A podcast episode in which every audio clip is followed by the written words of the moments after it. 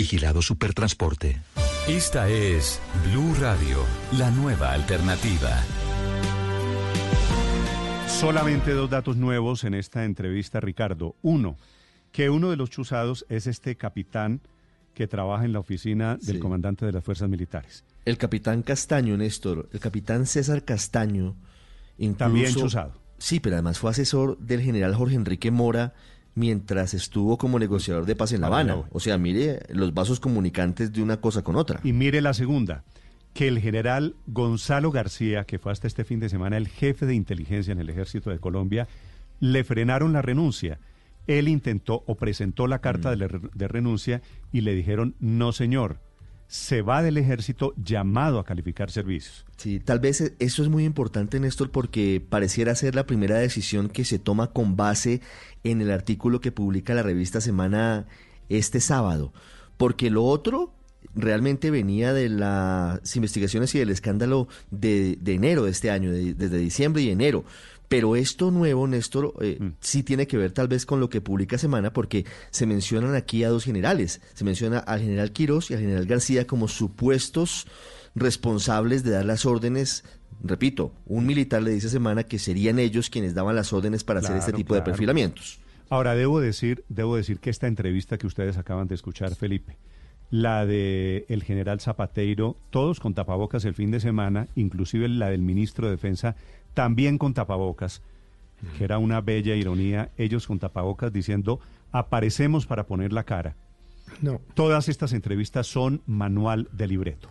Que Sí, estamos no, la verdad, investigando, yo- que el gobierno no. tiene nada que ver, que Sí. esto eh, es producto, objeto de la más rigurosa investigación. Todo esto es el mismo libreto que hemos escuchado en las 10 oportunidades anteriores, Sí. cuando ha habido chuzadas aquí a políticos, a magistrados y a periodistas. Y como no hay responsabilidades políticas, Néstor, porque lo, lo lógico eh, en una situación de esta, y escándalo tras escándalo, y chuzada tras chuzada, es que hubiera una responsabilidad política. ¿A qué me refiero? A que normalmente se habría caído el ministro de Defensa. Pero, pero como eso no pasa, ¿no ve? Entonces yo oigo al general Navarro y quedo menos, mejor dicho, no quedo, quedo más preocupado. Porque si el general Navarro, el ministro de Defensa, el señor presidente, nadie sabe qué es lo que está pasando, entonces, ¿qui- qui- entonces ¿en manos de quién están los servicios de inteligencia y contrainteligencia de las fuerzas militares y por supuesto de los organismos del Estado? ¿En manos de quién? De unos pícaros, de unos sinvergüenzas, de unos extranjeros. O sea, queda uno mucho más preocupado, Néstor. Digo, está bien, por supuesto, que saquen a los 11 militares. No, claro, pero esa no es la solución. Lo que, claro, lo que no es suficiente es que saquen solamente a 11 militares sin saber cuál es el aparato Néstor. tenebroso, la verdad, que hay detrás, porque repiten una y otra vez la misma práctica. Que usted, me parece que usted está entrevistando mucho a gente de este grupo, debe ser que usted es guerrillero. Si usted es, eh, tiene tal perfil, a usted merece la sospecha del ejército de Colombia. Esa es básicamente la manera y el prejuicio con el que actúan estas oficinas. Son las 7 de la mañana, tres minutos. Los acompañamos desde Blue Radio con el enésimo escándalo de las chuzadas alrededor de, desde las oficinas de inteligencia y de contrainteligencia. Paola, usted tiene razón. Contrainteligencia aquí nuevamente no sirve Nada. para absolutamente nada. El Es escándalo que lo siempre revela, brillan por su ausencia. Sí. Y Néstor, descubre se la revista preocupa que la... Y otra vez, Preocupa... Néstor, preocupa principalmente que las decisiones de retiro de los oficiales que han estado involucrados en estas chuzadas ilegales venga justo antes o justo después de una, de una publicación de un medio de comunicación. Es decir, eh, parece que supiera más, es, imposible creer que, que sepan más unos periodistas de un medio de comunicación que la misma contrainteligencia o la misma inteligencia militar. Entonces, si es, una, si es un, un hecho recurrente que, las, que los retiros solo vienen cuando salen esto- estos temas a medios de comunicación y no, y no se hagan de manera preventiva, mostrando ver- verdadera voluntad política de acabar con este problema y solo cuando salen a la, a la luz pública es que se toman estas decisiones. 7 de la mañana, 4 No, pero, minutos. pero Néstor, yo, Aquí yo me creo hablan que, eh, algunos digamos, oyene- oyentes, Héctor, sobre la contradicción de que una oficina de inteligencia sea una oficina que no solamente hace estas cosas tan poco inteligentes, sino que lo hacen tan burdamente que termina en motivo de escándalo cada cuatro meses lo mismo. repitiendo los mismos patrones. Los, es cierto. Pero, pero es que no hay nada más peligroso que una oficina de inteligencia, Néstor.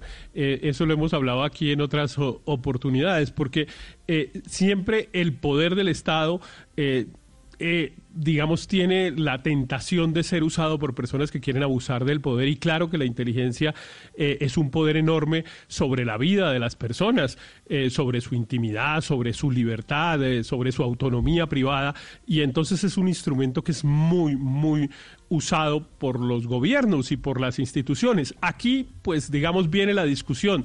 El gobierno es el que ordena estas cosas, pues eh, en eso siempre habrá discusiones y opiniones. Yo particularmente creo que el presidente Duque es un, un hombre consecuente con los principios democráticos y no creo que él lo ordene. Pero eso lo, eh, lo pone a él en otra situación que es eh, pues muy difícil y es que no tiene el control sobre las fuerzas militares y eso no es la primera y esta no es la primera vez que pasa un hecho que lo puede llevar a uno a la conclusión que yo estoy señalando.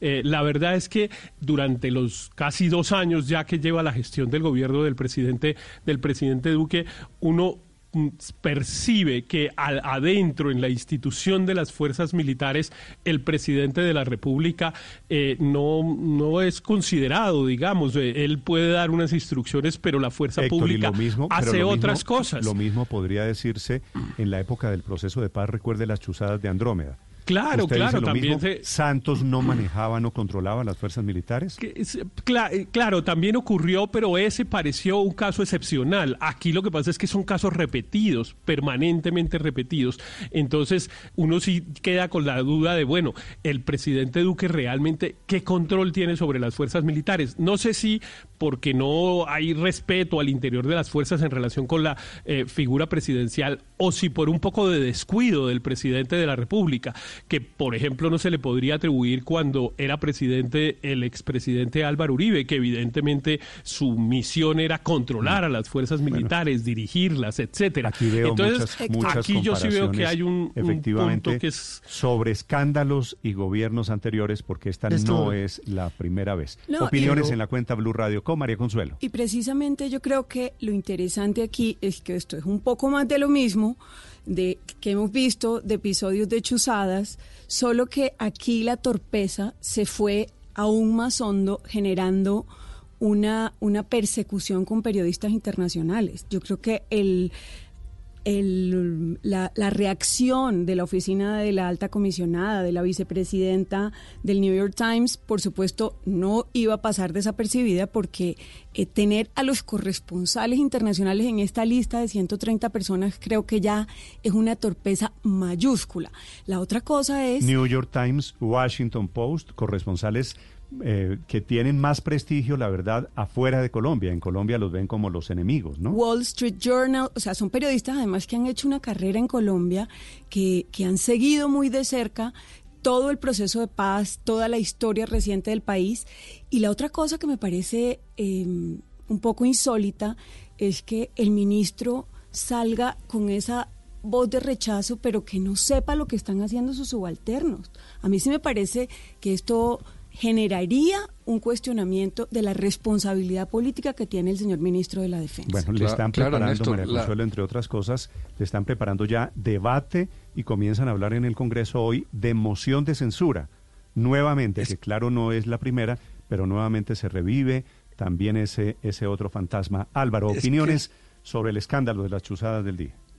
Es que salvo escasas excepciones, los ministros de Defensa Civiles saben muy poco de asuntos militares y de policía. Casi que su única función es garantizar el control del poder político sobre el poder militar, porque sin él pues no hay democracia, más en un país que hemos tenido los excesos que hemos tenido. Y, y cuando, y eso implica que haya responsabilidades eh, políticas. Cuando no hay esas responsabilidades, pues llegan hasta la Casa de Nariño si el presidente no cobra, no, no le muestra al país quién tiene responsabilidad política, pues la tiene que asumir él. Y la credibilidad es un activo necesario para manejar crisis como estas. Así como eh, se necesita margen para endeudarse en una crisis fiscal, pues se necesita margen de credibilidad para que los ciudadanos crean que aquí no hay una operación de persecución política.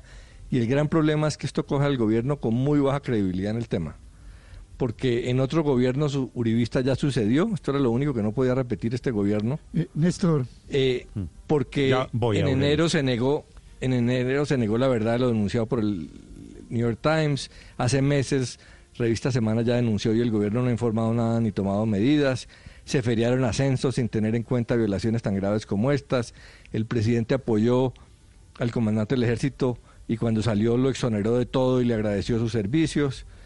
Y las respuestas que se dan sobre los escándalos en medios de comunicación son ineptas, pues por decirlo de menos, lo mínimo, y falta de transparencia, repiten las mismas frases de cero tolerancia. Entonces el gobierno en esto está con muy baja credibilidad.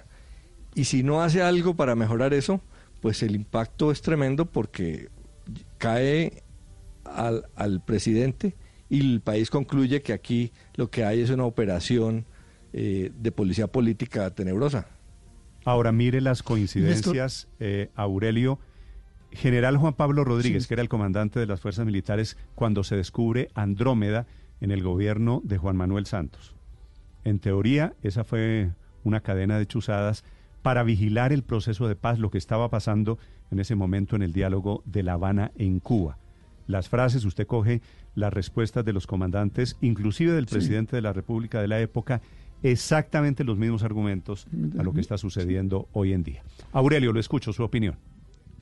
Sí, Néstor, pero las preguntas también que hacemos son las mismas. Ah, sí, de acuerdo. Yo, pues, toda la mañana, Ricardo en su introducción, usted en la entrevista del general Navarro, son preguntas, son preguntas. Cuando uno lee el, el informe de semana, que a mi modo de ver yo creo que es como una especie de primer capítulo, porque no creo que eso sea el capítulo final, eh, son preguntas y preguntas y preguntas sin respuesta. ¿Dónde está la lista de los 130? No la hemos podido conocer. ¿Alguien tiene la lista completa de los 130? No, hay nombres aquí, nombres allá. Sueltos, unas cosas picadas. Eh, María Alejandra, Villamizar, nuestras compañeras de Blue, el doctor Isman, pero, pero ¿dónde está la lista? Por ahí vi un, sindicalista, Carlos Castañeda, diciendo que él también, o eh, Nacho Gómez, que no falta en ninguna, pero bueno, ¿dónde ¿cuáles son los 130? ¿Y son solo 130? ¿Para quién? Usted ha preguntado toda la mañana, Néstor y Ricardo, ¿para quién era este oficio? Y resulta que ni, de ninguno de los de arriba sabía para quién era. Entonces era para alguien de abajo. Mm. Habría la concepción que la he oído, Néstor, esa concepción la he oído en algunos comentarios sueltos, de que el problema de Colombia es que el país iba muy bien, pero que hay unos periodistas dañando el ambiente. Ese análisis estaba concatenado con esto que aquí estamos hasta ahora empezando a conocer. Y hay un aspecto que ha pasado tal vez desapercibido, que es el de la famosa frase de que ah, se le pagaban a unos portales para desprestigiar a esos periodistas. Mm. Y, lo dice eh, textualmente la revista Semana tiene una cita en la que dice que Rosso le, le pagaba a, uno de los portales designados justo para esa labor, que era desprestigiar periodistas. Que eso de desprestigiar periodistas tiene un, impacto. ¿Cuál es? Es que a usted no lo matan físicamente, lo matan moral y políticamente. Entonces cada vez que el periodista opina, le dicen, no, pero ¿qué le va a creer a ese si ese tipo tal cosa y tal otra? eso es muy grave porque es prácticamente la muerte moral. Yo no creo que esto se arregle con mandar una carta al Congreso de los Estados Unidos. Yo me parece bien lo de la bancada de oposición, pues mandarle a sus colegas del Congreso norteamericano una carta. No, esto hay que ir a fondo. ¿Cuáles son los 130? ¿Cuáles eran los portales que les pagaban para desprestigiar? para quién era, para arriba o para abajo, es que el análisis que hace la inteligencia del país y el ejército colombiano es que Colombia está muy bien y los culpables de que esté mal son los periodistas que crean mal ambiente.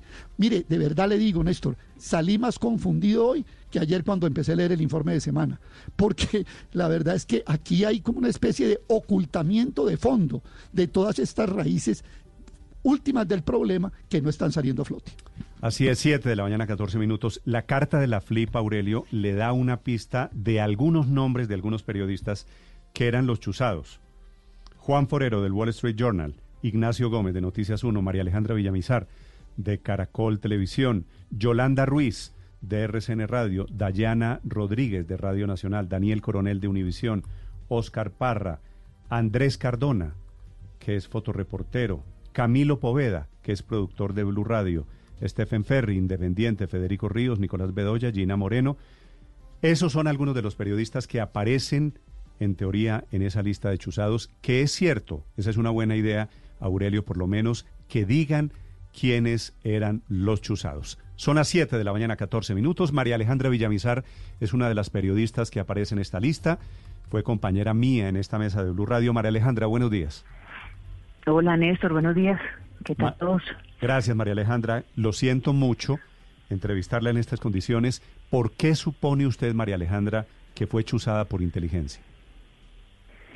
Pues es difícil ponerle un porqué a, a, un acto de estos, ¿no? La, pues a una operación de estas tan tan absurdas, porque realmente no, no voy a ser yo quien me señale a mí misma como sospechosa de nada. Yo hago el ejercicio de periodismo, eh, he estado haciendo trabajos que son públicos relacionados con los procesos de paz desde hace muchos años, entonces no tendría ni idea para señalar una razón específica por la cual a alguien se le se le ocurra eh, hurgar en mi vida personal y hacer un seguimiento de esa naturaleza. Mm. María Alejandra. Podemos especular, por supuesto, inventarnos que tiene que ver con una entrevista con el LN. Podemos eh, imaginar que porque tenemos contactos em, con, eh, con la, gente, la gente vinculada a, los procesos de paz, en mi caso. Cualquier cosa se puede decir, pero si voy a decir algo, me parece que es el ejercicio del periodismo y a alguien, a alguien le pareció que, que tenía algún riesgo ese ejercicio. María Alejandra, ¿qué ha logrado saber usted de eso que llaman en esta oportunidad perfilamiento? ¿Hasta dónde lograron hurgar? Pues em, la revista van habla de 15 páginas en mi carpeta. Eh, yo tuve oportunidad de conocer algo más de lo que sale en la revista. Y sí, hay algunas fotos de, de cosas personales, digamos, públicas en realidad. Tampoco es que las carpetas sean súper sofisticadas. Ahí le hace uno también pensar cuál es el, nivel de, trabajo de estos agentes de inteligencia. Eh, son fotos relacionadas con mi vida personal, con mi matrimonio, datos bancarios, eh, cosas que tienen que ver con, pues, con haber tenido que hacer la búsqueda, por supuesto, cámaras de comercio, eh, registros de, de la fundación que aparece ahí en la revista, pero tienen pues los registros completos, algunos detalles de de, la vida de uno, pues nada, nada, y si ah bueno, y tienen unas referencias, unas referencias falsas, de hecho, a unas entrevistas que yo no he hecho y que no tendría por qué hacer relacionadas con la agencia Ancol. ¿Usted se acuerda hmm. mm, que hace mil años las hubo como una especie de agencia que se llamaba Ancol? Hmm. Bueno, pues ahí aparece eh, como que yo hubiera hecho una entrevista de Ancol eh, con, una, con un miembro del ELN. Sí y, y relacionan otras entrevistas, incluso la que hice en Noticias Caracol el, año pasado. Sí. María Alejandra, sobre eso le quiero preguntar, porque hace algunos minutos usted publica en Twitter un mensaje que reveló en ese momento cuando usted hace la entrevista con los integrantes del ELN, Rafael Guarín, que hoy es consejero presidencial para la seguridad, donde Guarín dice, el repudio al ELN debe ser absoluto e incluir el rechazo a que se le dé micrófono a los terroristas. La sociedad no debe aceptar la propaganda que los criminales hacen para justificar el terrorismo, el asesinato, el delito y la violencia. ¿Usted cree que esto puede estar de alguna forma vinculado con, con el trasfondo de todo esto? Pues mire, eh, son dos signos, el de Rafael Guarín y el del hoy fiscal Francisco Barbosa. Eh, en ese momento coincidieron con la entrevista y los dos llamaban eh, uno propaganda y el otro apología a las entrevistas que estábamos haciendo con los miembros del ELN. Hay que recordar que el ELN pues puso la bomba en la, en la Escuela General Santander y las entrevistas eh, y se generó además un debate muy grande sobre el protocolo que se había firmado, que se había acordado mejor entre el gobierno y el ELN en su momento para, digamos, para dejar que los delegados del ELN volvieran de La Habana. Y todo ese debate estaba y era la coyuntura por la cual eh, además, se buscaron las entrevistas. Eh, periodísticamente hablando, por supuesto, tenía un interés y nosotros tenemos la libertad de prensa para para eso, eh, para, para hacer las, las indagaciones y las preguntas, sobre todo que se le hicieron al ELN en su momento. Y eso pensaban estos dos funcionarios del gobierno. Eh, y, pues fue muy, yo me, me acordé este fin de semana echando cabeza, me acordé de esas dos declaraciones que en su momento se hicieron debates de radio sobre lo que dijeron estos funcionarios y hubo, y hubo justamente las preguntas sobre si, si, ya primero ya habíamos pasado por ahí esa de recordar funcionarios públicos y militares diciendo, ah, esto es apología, porque cada vez que entrevistan a un guerrillero, entonces le están haciendo una especie como de exaltar, ¿no? Como exaltarlo.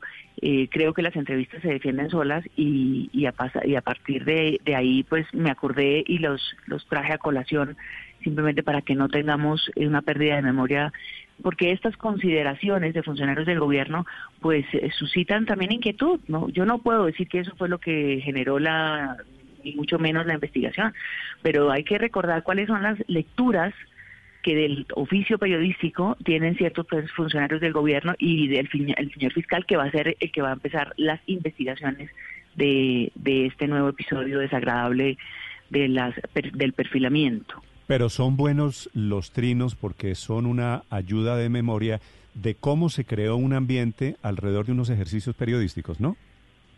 Sí, sí, exactamente. Exactamente, Néstor. Me parece que, que ya, eh, repito, durante todos estos años todos nosotros hemos eh, vivido, eh, obviamente, esta, esta tensión permanente eh, sobre todo quienes estamos más cerquita de los temas de paz, de conflicto, que casi todos en Colombia como periodistas hemos tenido que hacerlo, eh, y se generan esas descalificaciones pues ligeras, eh, pero que demuestran también una forma de pensar. Eso es un poco lo que quise recordar con estos trinos. y no tienen, por supuesto, un señalamiento de ninguna de ninguna naturaleza. Sí, María Alejandra. Ahora, eh, los periodistas que cubren orden público tienen obviamente que entrevistarse por su propio oficio con fuentes del ELN, de las FARC o de cualquier otra guerrilla. Eh, ¿Por qué no hay más periodistas que cubran orden público que estén siendo investigados o chuzados, que estén siendo chuzados por el ejército? Pues habrá que preguntarle a las personas del ejército que estaban haciendo estas, estas, estos trabajos cuál es el, cuál es el criterio de selección porque yo llevo 25 años en esto y he estado en varias listas, pero digamos un, perfil con, con tantas fotografías a color y tan bien organizadas, pues no lo había conocido, por lo menos yo personalmente. Eh, ¿Qué periodistas están ahí? Hay periodistas jóvenes que están entrando, digamos, un poco a todo esto con la con el cubrimiento del proceso de paz, eh, la gente de rutas del conflicto, algunos otros periodistas que están eh, de pacifista, que han estado abiertamente, digamos, vinculados a este, a este tema. Eh, no sabría decir por qué unos sí, por qué otros no. La revista habla de 130 personas, no están mencionadas todas, mm. y, algunas otras fuentes especulan, pero yo no lo, no lo puedo ratificar que la lista es más larga. Entonces, eh, aquí tenemos que evitar, eh, me parece, Paola, eh, imaginarnos que hay una especie de selección casi que afortunada de quienes estamos o no estamos en estas listas. Esto es algo que nos ha ido eh, digamos, como, como, como tergiversando un poco la gravedad de estas interceptaciones. Yo estoy, estoy eh, lo cierto es que nosotros somos simplemente una ejército, los que estamos ahí, nuestros nombres hoy representan toda la prensa del país y por eso estamos respaldando y respaldados por todas estas firmas eh, que, que están apoyando la carta de la FLIP con las preguntas al gobierno y al ejército. casi que los nombres pueden ser anecdóticos, eh, porque, porque no se trata solamente de quiénes, sino de la prensa en general. Pues que quede constancia que esas preguntas siguen estando en el aire, siguen estando sin responder, porque el ministro de Defensa, que estuvo eh, muy hablador todo el fin de semana, los comandantes del ejército y de las fuerzas militares responden aún con los lugares comunes de estos casos. María Alejandra, lo siento mucho. Gracias por acompañarnos esta mañana. Gracias, Néstor. A ustedes un abrazo.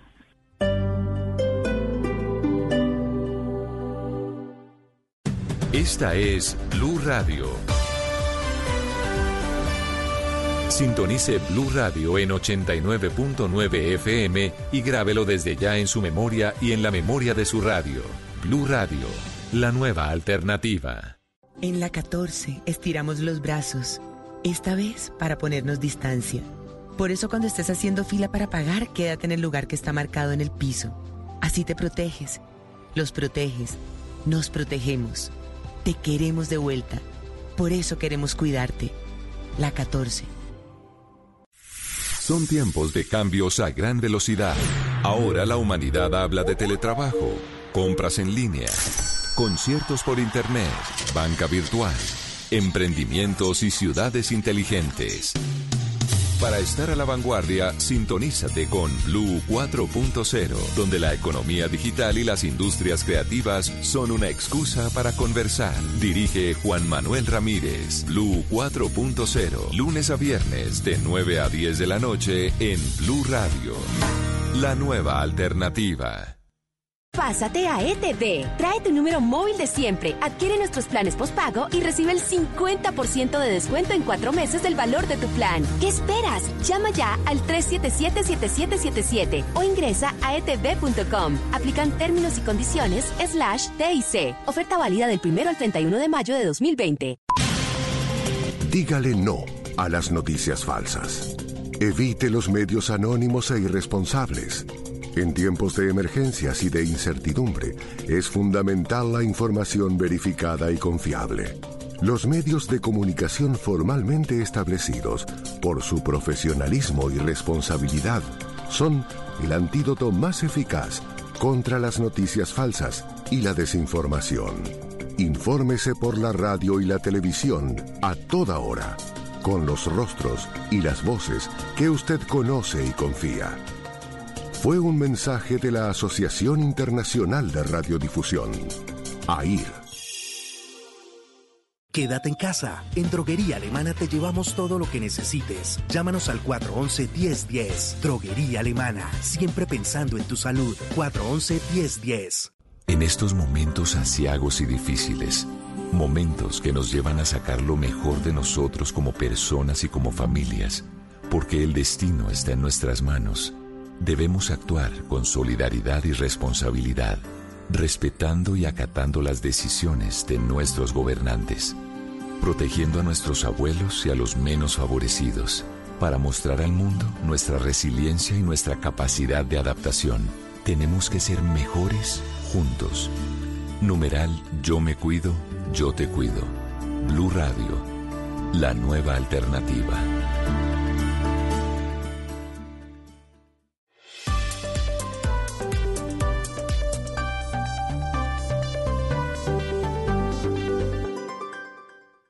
El padre Alberto Linero es periodista y también está en Mañanas Blue.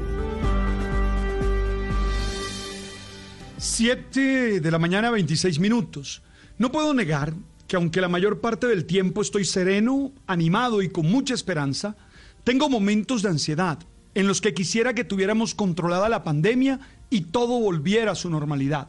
Y que por culpa de esos momentos tengo reacciones que no me hacen bien a mí ni a los que conviven conmigo. Sé que no soy el único que atraviesa por esos instantes y tengo claro que todos tenemos que generar los pensamientos y las actitudes necesarias para estar equilibrados emocionalmente y poder actuar con la sindéresis que se requiere. Lo primero que tenemos que hacer es entender que el miedo al contagio nos ocasiona reacciones muy distintas a las que habitualmente tenemos. Por eso se hace necesario que seamos más pausados antes de reaccionar y tratemos de medir el efecto de las cosas que hacemos y decimos. Por ejemplo, ese miedo nos hace interpretar cualquier situación diferente como una posible amenaza y eso nos lleva a actuar de manera defensiva. Esto es, tenemos reacciones que a menudo están fuera de lugar porque se desencadenan por información irrelevante alternando la toma de alterando la toma de decisiones morales y opiniones públicas sobre temas que nada tienen que ver con la amenaza actual. Oye, terminamos juzgando y discutiendo, impulsados por el miedo al contagio sobre temáticas que realmente no representan peligro. Creo que es por ese miedo que nuestros juicios morales y actitudes sociales más conservadoras se vuelven más estrictas cuando consideramos temas como la inmigración, la libertad, la igualdad sexual, etcétera. Por eso no es de extrañar todas las manifestaciones de xenofobia que se han presentado en estos días en el mundo y las manifestaciones de violencia intrafamiliar. Tenemos que tomar conciencia del miedo, entender que es una emoción sana cuando se puede controlar, pero que si se dispara y nos hace vivir agresiva y desesperadamente, o si nos paraliza, entonces nos termina haciendo mucho daño y hay que controlarlo. No está mal tener miedo. Lo que está mal es que Él nos lleve a dañarnos o hacerle daño a las personas que están cerca. Y hoy, siendo 4 de mayo, a la manera de lo de Star Wars, que la fuerza te acompañe. Estás escuchando Blue Radio. Estamos a esta hora de la mañana en Blue Radio acompañándolos con Mañanas Blue. En Bancolombia te entendemos, por eso para seguir cuidando y apoyando tu negocio, entregaremos 17.4 billones de pesos en cupos aprobados para negocios independientes, pymes y empresas para el pago de nómina y capital de trabajo, con tasas entre 7.66% y 12.9%. Para mayor información ingresa a www.grupobancolombia.com. Ten en cuenta que las condiciones de estas garantías son decisión única del Fondo Nacional de Garantías. Colombia nos necesita a todos.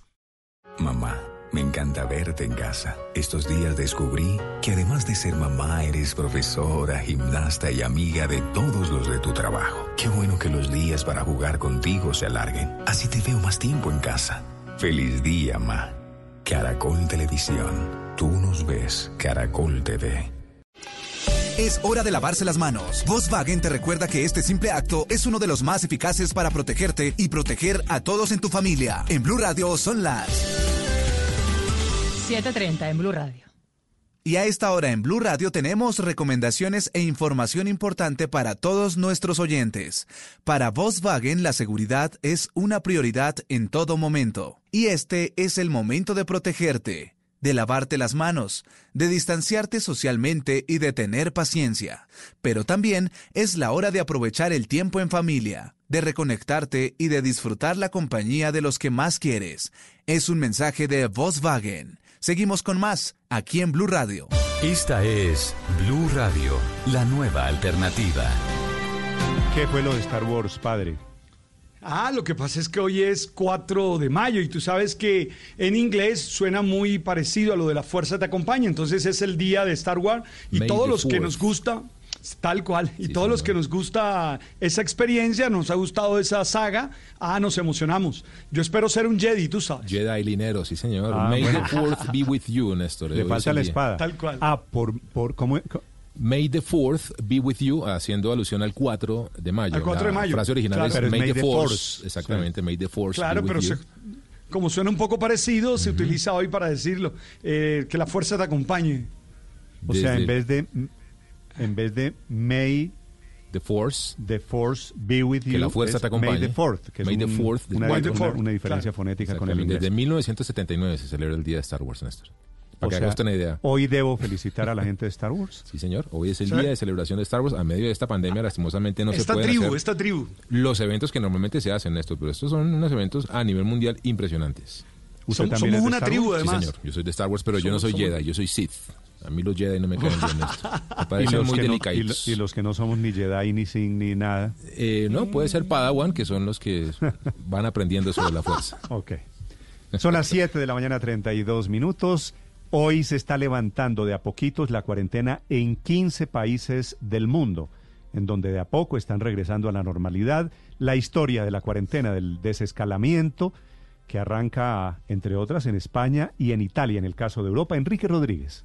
En países como España o Italia, como decías Néstor, pero también están Francia, la República Checa, China, Nueva Zelanda, Noruega, Suiza o Portugal.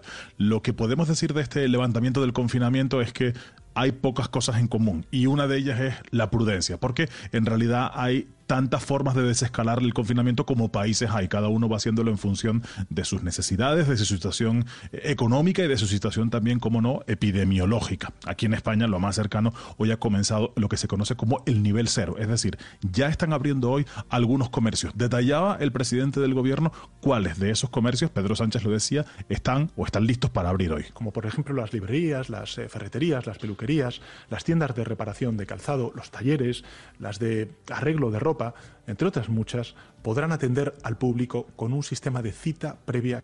Eso es clave, la cita previa para ir a esas tiendas. Quienes quieran, por ejemplo, cortarse el pelo hoy o quienes quieran atender a una tienda de ropa tendrán que pedir una cita previa. Tendrán que producirse, por ejemplo, dentro de esas tiendas periodos o situaciones de limpieza. En los bares y cafeterías, por ejemplo, que estén abiertos donde solo se puede recoger comida, en el momento que abran tiene que haber un número, eso establecido ya, está establecido ya, un número de limpiezas diarias en los baños. En las tiendas de ropa, por ejemplo, la ropa, las prendas de ropa y calzado deben ser desinfectadas. Cada empleado en las tiendas de ropa, en ferreterías, solo podrá atender a una persona al tiempo, no podrá atender a más personas. Se han colocado mamparas de seguridad, eh, marcas en el suelo para establecer los límites de la, distancia social, pero eso aquí en España. Países como por ejemplo Nueva Zelanda, que se encuentra en el otro lado del mundo, ahí se encuentran hoy, por ejemplo, que no han registrado ningún caso de COVID-19 y ahí la pandemia ha retrocedido. ¿Y de qué manera? Lo contaba Silvia Carrasco la semana pasada. Tanto es así que ya se está retomando el 75% de las actividades económicas y comerciales, aunque siga habiendo restricciones de actividades y de movimiento. España es uno de los países que más ha sufrido junto con Italia la eh, pandemia del COVID-19. Hoy, por ejemplo, están volviendo bares y restaurantes. Los pequeños comercios van a poder abrir sus puertas el próximo 18 de mayo, al igual que museos, centros culturales o bibliotecas. Alemania es uno de los países que más avanzado va en este desconfinamiento y desde el 20 de abril están abiertos los comercios de menos de 800 metros cuadrados. Ese es otro asunto, el de la superficie de los comercios. Los que tarde van a abrir en todo el continente europeo, tanto en Alemania como en España como en Francia, son los que tienen mayor superficie, lo que llamaríamos centros comerciales. En Austria, por ejemplo, ya estaba autorizada la reapertura de algunos comercios no esenciales y hoy vuelven a los colegios los alumnos que preparan la prueba de acceso a la universidad y el resto de escolares lo hará de forma progresiva. Otro país donde la enfermedad ha azotado y fuerte ha sido Bélgica. Progresivamente van a abrir los restaurantes, pero por el momento solo para recoger comida y nunca será para recibir a grupos antes del 8 de junio en los países vecinos de aquí de España está Portugal. Hoy están abriendo librerías, concesionarios de vehículos y comercios locales de, de nuevo, la superficie hasta 200 metros cuadrados. En Francia, por ejemplo, se ha anunciado este sábado que el estado de emergencia se va a prolongar hasta el 24 de julio. Eso lleva restricciones a la movilidad, va a haber restricciones dentro de las provincias, dentro de los municipios. Solo se podrán hacer desplazamientos de eh, máximo 100 kilómetros y la mayoría de ellos deben ser por asuntos laborales. Esto eh, es en el aspecto positivo, pero en el aspecto negativo hoy es noticia por ejemplo, Japón. Ese país ha prolongado hasta el próximo 31 de mayo el confinamiento y el estado de emergencia sanitaria porque allí la enfermedad ha rebrotado, Néstor. Mm, claro, cada país está tomando las medidas. Europa parece ser el espejo en el cual nos miramos. Anoche el presidente Duque dijo que estaban pensando reabrir actividades comerciales cierto tipo y hablaron aquí también de las peluquerías en los pueblos no COVID, en los pueblos a donde no ha llegado el coronavirus, que son casi 900 en nuestro territorio nacional. Pero este debate es en todas partes. Hoy en el Reino Unido están definiendo las nuevas reglas laborales para levantar ya el confinamiento. En Londres, Silvia. Sí, Néstor, y lo que se conoce es, por ahora es solamente un borrador porque aquí la discusión es enorme. O sea, hay una, una parte importante. De hecho, se dio a conocer el viernes una encuesta a los empresarios que decían que cuatro de cada cinco empresarios no quieren que se levante el confinamiento. ¿Y por qué es esto? Porque ellos consideran que si se levanta ahora y luego viene una segunda ola y tienen que volver a imponerlo, ellos ya no sobrevivirían. Entonces lo que dicen es solo un confinamiento aguantamos, no dos. Y la otra razón que dan es que ellos tampoco les conviene económicamente abrir si es que no hay confianza en la población para ir a consumir, para acercarse a los comercios, o si no tienen público eh, suficiente, porque este país vive, sobre todo la capital, fundamentalmente del turismo. Por lo tanto, es muy, muy eh, eh, caliente esa, esa discusión sobre cuáles son las condiciones en las cuales se podría reabrir la economía.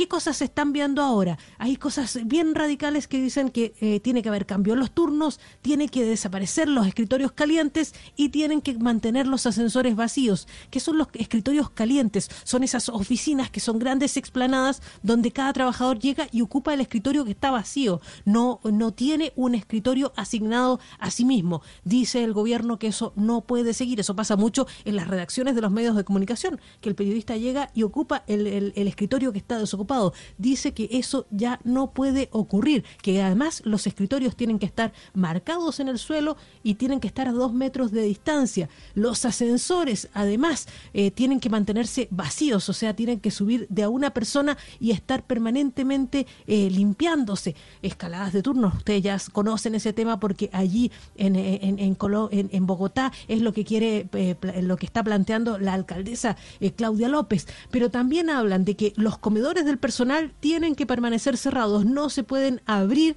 y además eh, todas las que son tiendas con atención a clientes clientes tienen que cambiar la infraestructura, o sea, tienen que todas las sucursales bancarias y las, eh, las tiendas que, como las farmacias, como cualquier tienda de, de ropa, tienen que haber una pantalla de plástico entre el que vendedor y el cliente. Y el otro problema grande que tiene el Reino Unido, Néstor, es el transporte público. Aquí el transporte público es para todo el mundo. La verdad es que la gente se mueve muy, mucho menos en vehículo que en otros sitios del mundo, pero aquí ya han muerto 28 conductores de autobuses. Los autobuses en este minuto no se permite más que una persona por asiento y tienen que sentarse en zigzag, en diagonal. Eh, entonces no se podrían llenar tampoco los autobuses y claro, ya nadie se sube ni a los trenes ni a los eh, ni al metro por el temor a, que pueda ser una incubadora del virus. Por lo tanto, el tema del transporte también es un tema muy difícil de dilucidar cómo se puede cómo puede funcionar en un, en un, periodo de post eh, coronavirus, Néstor. Estás escuchando Blue Radio. En Blue Radio, una cápsula Blue 4.0. En Medellín se creó la plataforma digital Medellín Me Cuida para iniciar la reactivación económica de manera segura en la capital antioqueña. A la fecha se registraron más de 52 mil empresas, de las cuales 24 mil cumplieron los protocolos de bioseguridad de manera preventiva frente al coronavirus. Habla el alcalde de Medellín, Daniel Quintero Calle. Medellín se ubica como una de las ciudades de América Latina que tiene los mejores resultados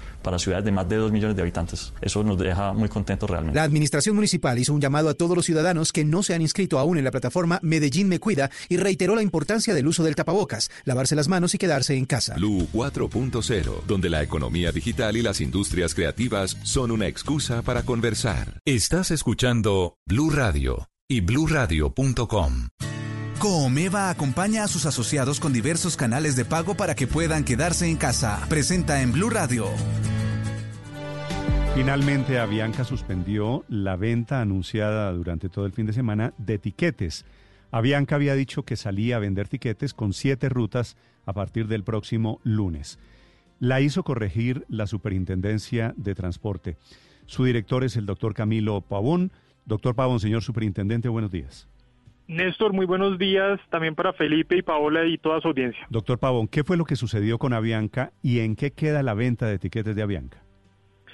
Néstor, la superintendencia es la autoridad única de protección de usuarios aéreos y la medida que tomamos es justamente para que los usuarios tengan toda la información relevante a la hora de hacer las compras, más en el estado de emergencia sanitaria que nos encontramos. ¿Qué fue lo que ocurrió? Cuando usted revisa las piezas publicitarias eh, que sacó la aerolínea, decía que los vuelos iban a realizarse desde el 11 de mayo y en un asterisco que realmente no decía mucho y no se veía, decía que estaba sujeto a restricciones del gobierno nacional. ¿Eso por qué no es suficiente a juicio de esta superintendencia? El presidente de la República había dicho desde el 21 de abril, es decir, 10 días antes, dijo lo siguiente, no vamos a habilitar vuelos nacionales hasta el final de la emergencia sanitaria. Habiendo entendido eso, la gran mayoría de aerolíneas no estaban vendiendo vuelos en mayo porque la emergencia sanitaria va hasta el 30 de mayo. Usted encuentra tiquetes en algunas otras aerolíneas a partir del primero de junio o para algún otro mes, eh, incluso de este o del próximo año, pero no para mayo, porque el, mensaje del presidente había sido claro. El presidente con el grupo de expertos y de científicos que lo acompañan han revisado y seguirán revisando de tiempo en tiempo las circunstancias que vive nuestro país para seguir adoptando las medidas en vuelos domésticos. Pero, perdón, en el momento había dicho que hasta el 30 de mayo no iban a permitir la, mm. aviación eh, comercial. Esa, esa información no se le reveló a los usuarios, señor. Doctor, doctor Pavón, señor superintendente, ¿las aerolíneas, los colombianos, nos regimos por lo que diga el presidente en las alocuciones o por lo que dicen los decretos de la presidencia? En este caso, el gobierno nacional es el que define en qué condiciones se prestan los servicios aéreos y los vuelos que se ofrezcan por parte de las aerolíneas deben revelar la información que sea útil para los usuarios al momento de elegir. Entonces, como le digo, lo que reprochó esta superintendencia, además en una medida preventiva, no es una sanción definitiva, es una medida preventiva, es que no le hayan dicho a los usuarios por lo menos lo siguiente. Uno, que el gobierno nacional había dicho desde antes que no iba a haber vuelos en mayo. Entonces había una altísima probabilidad de que no volaran. Doctor Pablo, le repito, usted como máxima autoridad que es, me dice que esto depende de usted. ¿Las decisiones que usted hace cumplir son las que informa el presidente en las alocuciones o las que firma el presidente en los decretos? Las dos son relevantes para que los usuarios tomen las decisiones. Doctor Pavón, no es cierto. El Estado de Derecho en Colombia se rige por lo que firma el presidente en los decretos, en las resoluciones, inclusive por lo que hace el Congreso en las leyes. El decreto, el decreto de este tema dice, artículo sexto, suspensión de transporte doméstico por vía aérea, suspender el transporte doméstico por vía aérea a partir de las 0 horas del 27 de abril hasta las 0 horas del día 11 de mayo. Dice el decreto, señor superintendente. Néstor, yo le, yo le entiendo la, la, proposición que usted formula. Le voy a explicar por qué también la otra información es relevante. Porque si usted le dice a un usuario de a pie, cualquiera que hubiera comprado ese etiquete para volar el 12 de mayo, y luego se da cuenta que no puede volar, pero además que no le van a reembolsar sus dineros, sino que seguramente en el próximo año le darán un voucher para que usted lo redima en servicios de la misma aerolínea, esa información es relevante para que los usuarios tomen la decisión de compra. No había realmente una expectativa que pudieran viajar en mayo. lo que le estoy diciendo es que dígale al presidente, que es su jefe en caso de que lo sea, dígale al gobierno que se ponga de acuerdo, porque el presidente dice una cosa en los decretos y dice otra cosa en las alocuciones por la noche. Él es cierto que dice que hasta el 31 de mayo, pero los decretos decían que hasta el 11 de mayo. Eh, Néstor, en, mi lectura, y, entendiendo la suya perfectamente, pero en mi lectura el presidente ha sido muy coherente por una razón.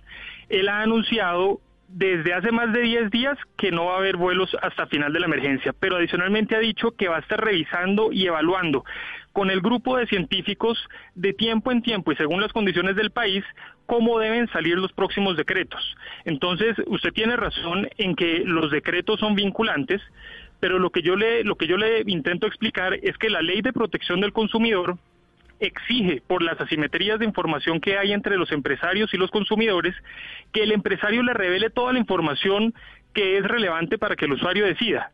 En este caso, a nuestro juicio y entendiendo su inquietud, a nuestro juicio no se reveló toda la información que debía ser revelada, entre otras que las señales que el gobierno había dado era que no iba a haber ninguna operación y en boca del mismo presidente de la República. Entonces, esa información hubiera cambiado las compras. Pero, señor superintendente, yo entiendo lo que usted me está diciendo, pero lo que le estoy haciendo caer en cuenta es que una cosa dicen los decretos de la Casa de Nariño y otra cosa dice el presidente Duque.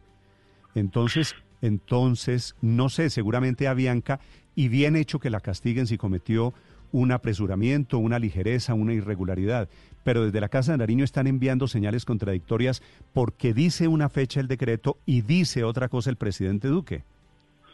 Eh, no, Néstor, lo que pasa es que este no es el primer decreto que, saca el presidente, como usted lo sabe, eh, ampliando el aislamiento preventivo obligatorio ni las, ni las restricciones de circulación como le decía, como esta decisión del presidente tiene que estar evaluándose, como él lo ha explicado con el grupo de científicos y expertos, por eso él no ha proferido un único decreto que diga hasta cuándo se va a hacer la restricción de aviación comercial. Lo que le quiero decir, lo que le quiero decir, doctor Pavón, es este caos, este, este tema de Avianca ofreciendo etiquetas es por un desorden de Avianca seguramente, pero especialmente del gobierno porque una cosa dicen los decretos y otra cosa dice el presidente.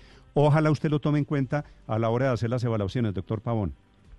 Lo tendremos muy presente, Néstor. En todo caso, le dejo la tranquilidad que esta medida, como le decía, fue preventiva, es decir, que nosotros intentamos en esta forma proteger los intereses de los usuarios, pero es posible que de las más de 6.000 quejas que tenemos, de las cuales un 30% eh, corresponden a esta aerolínea, habrá lugar o no a formular cargos y será en las investigaciones, si hay lugar a ellas, que se debata esto. Doctor Pavón, la gente que compró, que alcanzó a comprar tiquetes de Avianca, ¿qué debe hacer o qué debe esperar?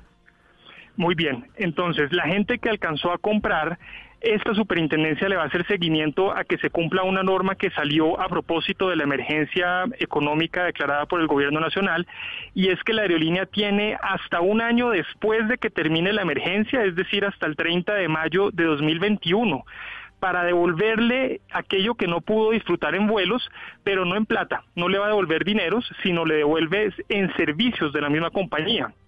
Por ejemplo, en millas o le devuelven un voucher para que lo disfrute durante el próximo año, pero esos dineros probablemente no los van a volver a recibir los usuarios, así que tienen que estar eh, haciendo seguimiento a que la aerolínea les cumple ese derecho y si no se los cumple, pues la superintendencia estará pendiente para investigar.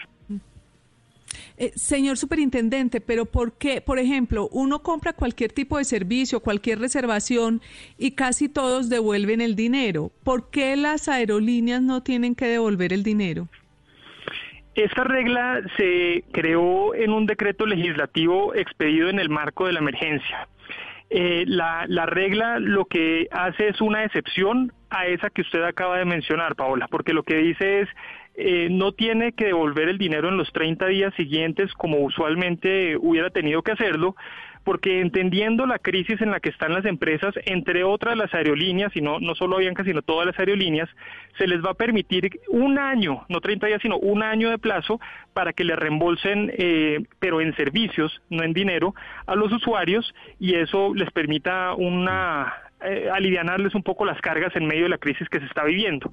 Eso, eh, obviamente, protege también a los usuarios, pero les cambia las condiciones de lo que normalmente hubiera ocurrido, que era lo que usted estaba explicando. Sí. Señor Superintendente, le leo un par de comentarios de oyentes aquí a modo de pregunta. Mateo Ortiz, mi aerolínea me obliga que tengo que viajar antes del 30 de noviembre de este año y mi empresa ya me sacó a vacaciones que las tenía precisamente en abril por ley. No puedo sacar más vacaciones. ¿Qué hacen empleados? Porque todas las circunstancias o los viajes o las fechas previstas han cambiado, doctor, eh, doctor Pavón. Muy bien, eh, depende de la fecha en la que haya comprado los tiquetes, porque la regla que les estoy mencionando de un año en reembolso en servicios se creó en medio de la emergencia. Si los compró antes de ese periodo, es posible que le estén aplicando otra regla distinta. En todo caso, eh, para, para Mateo, el el camino puede ser ir a la Superintendencia de Transporte y nosotros revisamos en qué circunstancias le están obligando a volar. Don Carlos Romero dice, buenos días, tenemos un viaje con Viva Air el primero de junio con padres mayores de 70 años, pero no nos dejan cambiar el vuelo y que si lo cambiamos nos toca pagar multas costosas. Es la misma teoría, doctor Pavón, de que han cambiado las circunstancias y en teoría debería haber alguna flexibilidad para los vuelos. En ese, además, eh, hay que revisar si por las restricciones de circulación que hay para las personas y que no hayan podido volar como consecuencia del aislamiento, hay alguna causal de fuerza mayor que los ampare, porque depende si las personas deben o no viajar por motivos de salud o si siguen en confinamiento, como puede ser el tema de los adultos mayores. Entonces, eh, además hay que revisar si están en una causal de fuerza mayor para permitirles volar después. Sí, mire, superintendente.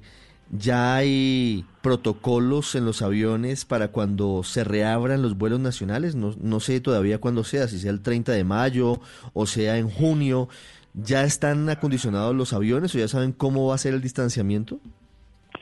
En efecto, el Ministerio de Salud es eh, quien está trabajando también con el Ministerio de Transporte esos protocolos y tan pronto sean adoptados se divulgarán para que sean obligatorios. Esas normas sanitarias por ley son de orden público, entonces todas las aerolíneas las van a tener que cumplir, al igual que los usuarios que estén viajando. Esas las expide el Ministerio de Salud y, muy pronto están eh, saliendo para socializarlas.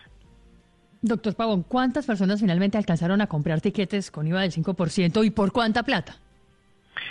Paola, nosotros le pedimos a Bianca que nos diera el listado completo de esas personas que compraron.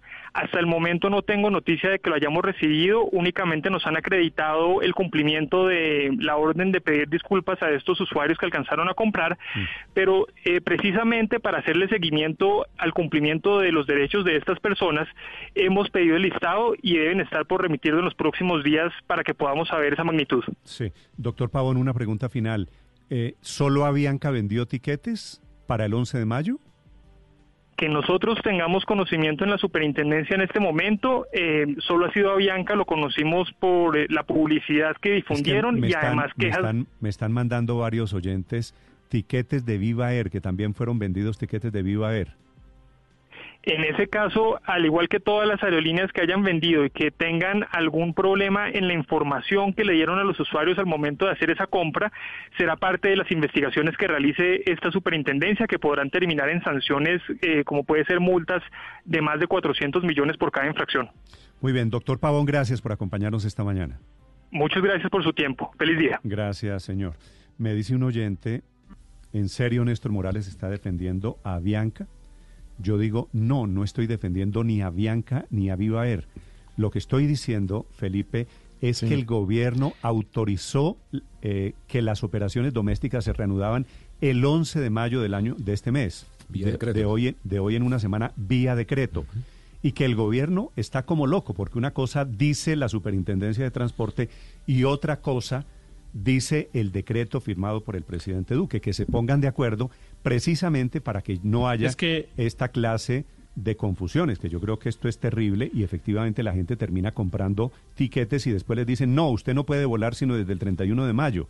Pero, pero es que eso opera para, para cualquier actividad económica, Néstor. Imagínese usted que fuera usted un empresario de eventos o que fuera a organizar eh, eh, un congreso de cualquier circunstancia. Entonces usted ve un decreto del presidente de la República que dice que está prohibida la circulación en el territorio nacional hasta el 11 de mayo, salvo unas determinadas actividades. Entonces usted dice, bueno, programémosla para agosto y arranca la promoción de su actividad para hacerlo en agosto. Y el gobierno sale y le dice, no, no, espere un momento que usted no está autorizado para vender esas boletas o para promocionar ese evento. Pero ¿cómo así? A mí me realmente me extrañan mucho varias cosas, Néstor, en este caso. Eh, una es como el desprecio sobre los derechos económicos que durante esta crisis del COVID ha tenido, no digo solo el gobierno, sino la sociedad en general. Porque yo, por ejemplo, no he oído a los gremios económicos protestando por una cosa que a mí, y yo lo he dicho aquí ya varias veces, eh, me parece uno de los abusos más grandes. Aquí hay unas actividades económicas que son legales, legítimas, unas personas que hicieron unas inversiones, que tienen unos negocios, que tienen permisos estatales, etcétera, etcétera, etcétera. Y de un momento a otro se volvió esa actividad prohibida indefinidamente, no hasta el 11 de mayo, sino indefinidamente, porque entre otras cosas aprovecharon para decirnos que la cuarentena va después del 11 de mayo. Eso fue lo que dijo el presidente de la República cuando contestó a lo de Avianca. ¿qué rige, dijo, no, no. ¿qué, rige en este caso? Porque el decreto dice 11 de mayo y el No, pues es obvio que lo que rige es el decreto, Néstor. Es obvio que lo que rige es el decreto. Eso, eso es lo que dice el superintendente. es una tontería entre otras cosas porque él dice que la simetría con los con los usuarios de la información y no es cierto, los usuarios de la información tienen toda la información. Eh, los usuarios de las aerolíneas tienen toda la información, saben qué riesgos están tomando si deciden comprar un, un tiquete aéreo para el 12 para el 12 de mayo. A mí me parece, miren Néstor, yo le vaticino que va a haber decenas de miles de litigios que el Estado colombiano va a perder por violación de los derechos económicos durante esta pandemia y por la, perdónme la expresión, chambonería jurídica que han utilizado para reglamentar de los tiquetes aéreos, la verdad es que eh, lo que termina ocasionando es que la gente salga a comprar tiquetes y después le dicen, imagínense la payasada, Felipe, no, qué pena, es desde el 31 de mayo, a pesar de que el decreto dice que es desde el 11 de mayo.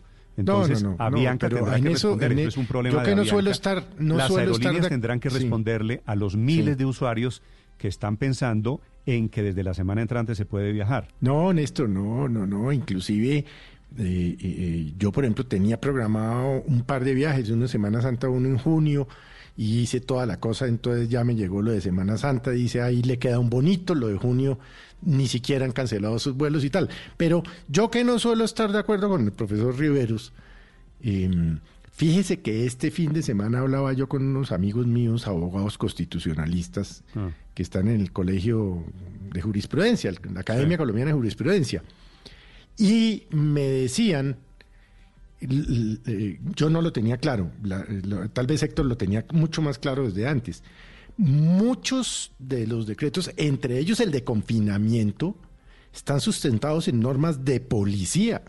Y eso va a generar, o podría generar lo que dice Riveros, una cantidad de demandas contra el Estado después de que salgamos de esto, pero absolutamente monstruosas. Pero Felipe, yo entiendo que hay unas restricciones empresariales de movilidad, de circulación, de transporte, todo eso, en aras de protección de un bien mayor que es la salud pública. Ahí viene el, ahí viene el tema. Eh, el tema Pero es si utilizaron el mecanismo idóneo jurídicamente hablando o no. Claro. Varios de mis amigos profesores de Derecho Constitucional, que como le digo, hablé con ellos el fin de semana de, de este y otros temas, me decían, mire, eso, se, eso salió, eso lo están haciendo o lo hicieron mal. No tengo los fundamentos de derecho. Para volver al tema de Avianca Felipe. Para decirlo. Avianca corrige los avisos, porque la Sí, superintendencia pero- le da un plazo perentorio, corrige los avisos y anuncia que lo- quienes compraron tiquetes van a poder usarlos en el próximo pero, año pero sin los ninguna clase de penalidad. Pero porque los agentes económicos, que a mí me sorprende mucho, se están dejando hacer de todo.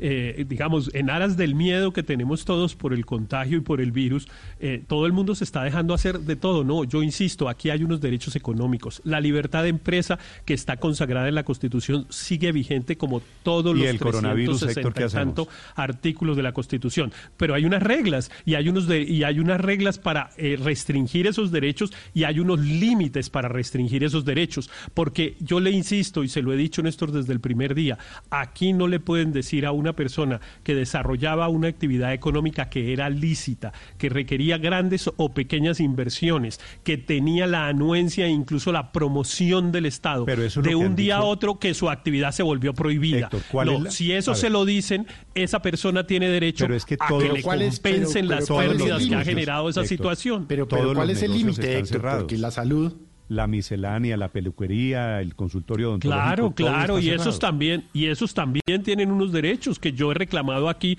permanentemente, porque aquí resolvieron decir que hay unas actividades que son esenciales, perfecto, esa me parece una categoría suficientemente aceptable, pero después que hay unas que son, llamémoslas importantes y unas que no. Entonces, unas que están en el, en el ciclo económico, unas que producen más empleo, unas que producen no sé qué, y otras que son un poco despreciables, eh, que no, usted qué, ha- usted qué hace, no, yo hago teatro, por ejemplo. Ah, no, no, eso a mí no me importa, eso usted no genera ni empleo, No, ni no produce es- riqueza, ni Héctor. nada, lo Héctor, desprecio. no- no se vaya- no, no, no- aquí no hay unos derechos lado que la no es- gente tiene que no, respetar. No es, lo Néstor. des- no es lo desprecio. Pero- Claro que sí lo desprecio, eso es lo que han hecho. Eso es lo que han hecho. Está sentado usted codo contra codo, entonces se lo considera que es un escenario Pero- peligroso para el contagio. Pero, de perfecto, coronavirus. perfecto. yo querría Entonces a dar mí mi me opinión. compensan mi actividad económica. María Consuelo. Yo querría dar mi opinión porque en este caso no estoy de acuerdo con ustedes. Me parece que evidentemente estamos en una situación atípica, estamos en una situación de emergencia sanitaria. Eso todo el mundo lo reconoce. El presidente ha dicho de manera sistemática que tiene que evaluar las cifras de contagios y el análisis en el que se soporta epidemiológico para definir cuáles son las medidas a tomar. Eso lo oye todo el mundo, incluyendo las personas de Avianca. Y ellos, de manera ferrocarrileada, entre comillas, sacan un aviso diciendo que van a abrir el 11, cuando puede que sí, puede que lo dijera el decreto, pero todo el mundo sabe que la, la, la cuarentena se ha ido postergando en la medida en que se analizan las Sí. cifras. ¿Por qué iba en este caso a hacer una cosa estricta y no de acuerdo con la, No, pero- el pero- informe epidemiológico? pero además, Entonces, en este caso, yo sí estoy de acuerdo con que Avianca se haya tenido que Sí, recoger. María Consuelo, además, Avianca con definición de siete destinos nacionales sin saber cuáles son los protocolos que va a manejar. Por ejemplo, la alcaldesa de Santa Marta ya el jueves en la noche había puesto el grito en el cielo diciendo, mire, Santa Marta está llena de casos de coronavirus, no es responsable abrir los aeropuertos. Entonces Avianca se abrogó el derecho de abrir los aeropuertos por encima del presidente de la República. Ya, Avianca abrió los aeropuertos el 11 de mayo pero- por decisión de ellos, sin consultar al Ministerio de usted- Transporte ni a nadie. Totalmente Usted- de acuerdo. ¿Usted sabe, Ricardo, quién le dio autorización a Bianca para eso, para su sorpresa? ¿Quién?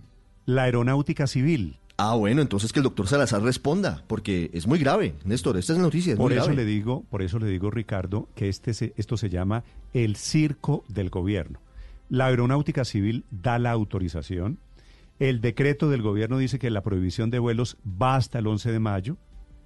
Y después salen a rasgarse las vestiduras a decir, ah, no, qué pena, es que el presidente dice en las alocuciones que en realidad es hasta el 31. Digo, aquí, aquí debería haber muchas lecciones aprendidas. Son las 8 de la mañana, dos minutos. En segundos, la historia de un hospital en Bogotá, el San Carlos, que queda en el sur, zona del 20 de julio, que está ofreciendo un tratamiento con cloros. Sí, señor, con dióxido de cloro, sí, señor. eso es básicamente lejía, ¿no? Lejía, sí, señor, que han dicho las autoridades de salud, no Este- debe ser consumida por el ser humano. Este es de la escuela de Donald Trump. Y en segundos, la secretaria de Planeación en Bogotá, hablando de los turnos 24 horas, la propuesta para la reactivación de la economía. Estás escuchando Blue Radio. Gracias por mantener viva la fuerza de la cooperación. Con tus aportes seguimos apoyando a miles de asociados.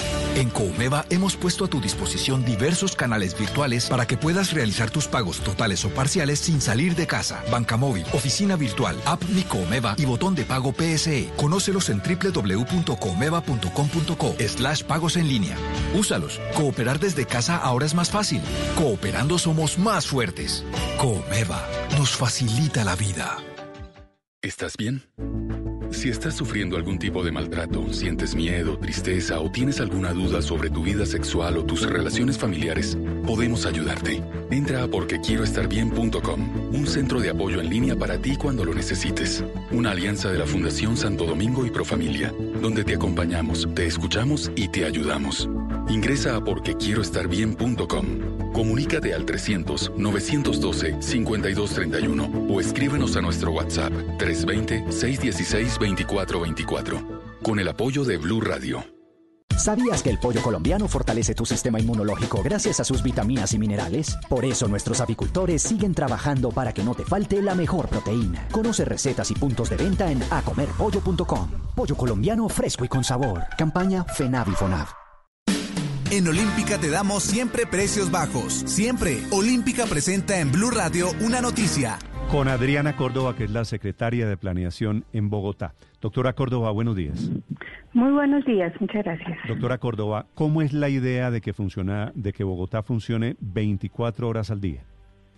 Sí, señor, pues está en el marco de nuestro nuevo plan de desarrollo, que es construir un nuevo contrato social, eh, ambiental, intergeneracional para el siglo XXI y en ese marco tenemos dos desafíos. Uno, atender la emergencia generada por el coronavirus, eh, mitigar los impactos en la vida de las familias, tanto desde sus ingresos como desde las oportunidades que tienen para educación, salud. Y la segundo gran desafío es la reactivación económica, o sea, cómo logramos generar eh, condiciones que mejoren el empleo, que reactiven los sectores productivos y en ese marco es que está la estrategia de Bogotá 24 horas. Eso quiere decir que tenemos que usar todos los cuatro turnos de la ciudad para trabajar. Hoy ya están eh, ocupados, digamos, los horarios entre 8 y 5 de la tarde, 8 de la mañana y 5 de la tarde, en eh, los profesionales y los servidores públicos y otros sectores de la economía que están habilitados para trabajar. Eso es más o menos el 23% de, de personas están trabajando que hoy vía teletrabajo o vía horarios eh, por ciclos o eh, saliendo con los y saliendo con los sectores que están permitidos están yendo al trabajo. Entonces tenemos que en esta reactivación luego usar los horarios de ingreso de 10 de la mañana a 7 de la noche, sería digamos el segundo ciclo o el segundo horario para la construcción y la manufactura, que es lo que el presidente habilitó eh, en las ciudades con la responsabilidad y seguridad de los protocolos y que deben controlar los alcaldes. Un tercer turno, entonces ya luego sería el de las 10 de la noche más o menos a 6 de la mañana, que sería el dispuesto para todos los temas de logística y abastecimiento. Entonces, la, los ingresos serían como de 8 a 10 de la mañana los sectores que ya vienen, de 10 a 7 construcción e infraestructura, de 10 de la noche a 6 de la mañana eh, los horarios para la logística y pues un cuarto turno que serían como los que vienen en el en, en los transversales de esas de esos tres turnos. Sí, doctora Córdoba, ¿y cómo eh, funcionarían las empresas? ¿Quién las obliga a trabajar en estos turnos? Pues yo creo que obligar a nadie, o sea, aquí no aquí no se puede obligar desde el punto de vista de simplemente dar una orden que no tuviera racionalidad. Yo creo que parte de lo que ha sido esta experiencia de aprendizaje producto del coronavirus es que necesitamos la cooperación ciudadana y necesitamos la solidaridad y la y, llegar a acuerdos. O sea, en este momento creo que las empresas tienen una muy buena disposición junto con la administración distrital y el gobierno nacional de construir el mejor plan posible de reactivación económica. es necesaria la sostenibilidad ambiental y social, pero esas dos sostenibilidades también se paran en la sostenibilidad económica. Entonces, eh, es un trabajo de cooperación y de coordinación con el gobierno nacional. Aquí Bogotá ha estado despierta y ha funcionado 24 horas excepcionalmente para asuntos de consumo. Si le entiendo bien, aquí la idea es ponerla a funcionar 24 horas, pero para asuntos de producción. Así es, sí señor. O sea, a hoy, hoy, antes de, digamos, durante todo este mes, con el primer decreto presidencial o las primeras orientaciones nacionales relacionadas y distritales con atender la emergencia, se habilitaron unos sectores productivos. 32 sectores tenían el permiso, digamos, de trabajar desde la línea de salud, abastecimiento, servicios de apoyo a las personas, eh, limpieza, o sea, todo lo que conocemos que fue permitido en la en, la etapa o que está siendo permitido en la etapa de emergencia. Y esas personas pues salen a coger sus buses para el trabajo desde las 5 o 6 de la mañana, llegan a sus trabajos a las 7 u 8 de la mañana, van hasta a veces hasta las 5. Ahora con la nueva digamos, decisión nacional de, de manera paulatina abrir la economía, se, se habilitó el sector construcción e industria pero siempre y cuando los alcaldes, los entes territoriales puedan vigilar y controlar que lo estén haciendo con los protocolos de bioseguridad necesarios. Entonces, por eso es paulatino, no es todos al mismo tiempo. Y lo que se está previendo es que ellos, los que empiecen a trabajar en la industria y en la manufactura a partir de los próximos días que tengan los protocolos cumplidos, no entren a la misma hora de los que ya venían trabajando a las 7 de la mañana para generar más... Eh, aglomeraciones, sino que sea a partir de las 10 de la mañana, de 10 a 7 de la noche. Y la logística, es decir, todo lo que significa abastecimiento, suministros, eh, movilidad, etcétera, eso hacerlo desde las 10 de la noche hasta las 6 de la mañana. Igual nosotros claramente la ciudad tiene que aprender nuevas formas de relacionamiento con la economía y la virtualidad, el teletrabajo eh, por horarios parcialmente eh, presencial y otro tiempo virtual, pues van a tener que ser más desarrollados. Por eso, Doctora otro de los, perdón, otro de los componentes de la economía y de su reactivación es los temas de innovación, y de emprendimiento para que la gente aprenda de manera diferente a hacer cosas que le generen desarrollo económico a ese 60% del sector productivo que son las pequeñas y medianas empresas. Sí, ahora, ¿qué, tipo o, qué normas laborales tendrían que cambiar desde el punto de vista de sobrecargos nocturnos o sobrecargos festivos para que esto funcione en la práctica? Pues es una buena pregunta. Yo creo que son de esas variables que se tienen que considerar. No le podría responder inmediatamente, pero en el marco de una estrategia que debe ser integral, pues deben mirarse los temas de salud ocupacional, los temas laborales de horas extras, como usted lo dice, pero también hay que pensarlo en función de unas readaptaciones a, unos sistemas que no conocíamos y insisto mucho en que esto requiere cooperación ciudadana y que toda mm, elección trae una renuncia acompañada. O sea, si uno prioriza A, no se puede quedar con B. Entonces, si priorizamos eh, salir paulatinamente, nuevamente a abrir la economía, pero también queremos proteger la salud y hacerlo con bioseguridad y evitar la contaminación masiva, pues tendremos que ajustarnos a una cosa, a algo nuevo, y mm. es muy difícil tener lo mejor de todos los mundos. O sea, vamos a tener que pagar costos y eso creo que todos tenemos que... Usted sabe, ¿Usted sabe cuál es el recargo nocturno, doctora Córdoba? De una empresa, pues, para, para poner a trabajar a turnos nocturnos a sus trabajadores? No, señor. 35%. ¿Quién paga esos sobrecostos? Si aquí estaríamos hablando que la persona no entra a las 7 de la mañana, sino entra a las 10 de la mañana. Pero usted me habló de un turno que arrancaría a las 10 de la noche hasta las 6 de la mañana, ¿verdad? Pues, sí, son, las, son los que tienen que ver con el abastecimiento y la logística de la ciudad. Eh, no todos los sectores. Y creo que eso es parte de lo que se construye junto con la Secretaría de Desarrollo Económico, la Secretaría de Hacienda, eh, la Administración Distrital y los secretarios, con todos los sectores. Por eso insisto que no podemos mirar una etapa nueva con reglas viejas. Hay que mirar las etapas nuevas construyendo, innovando también en la normatividad.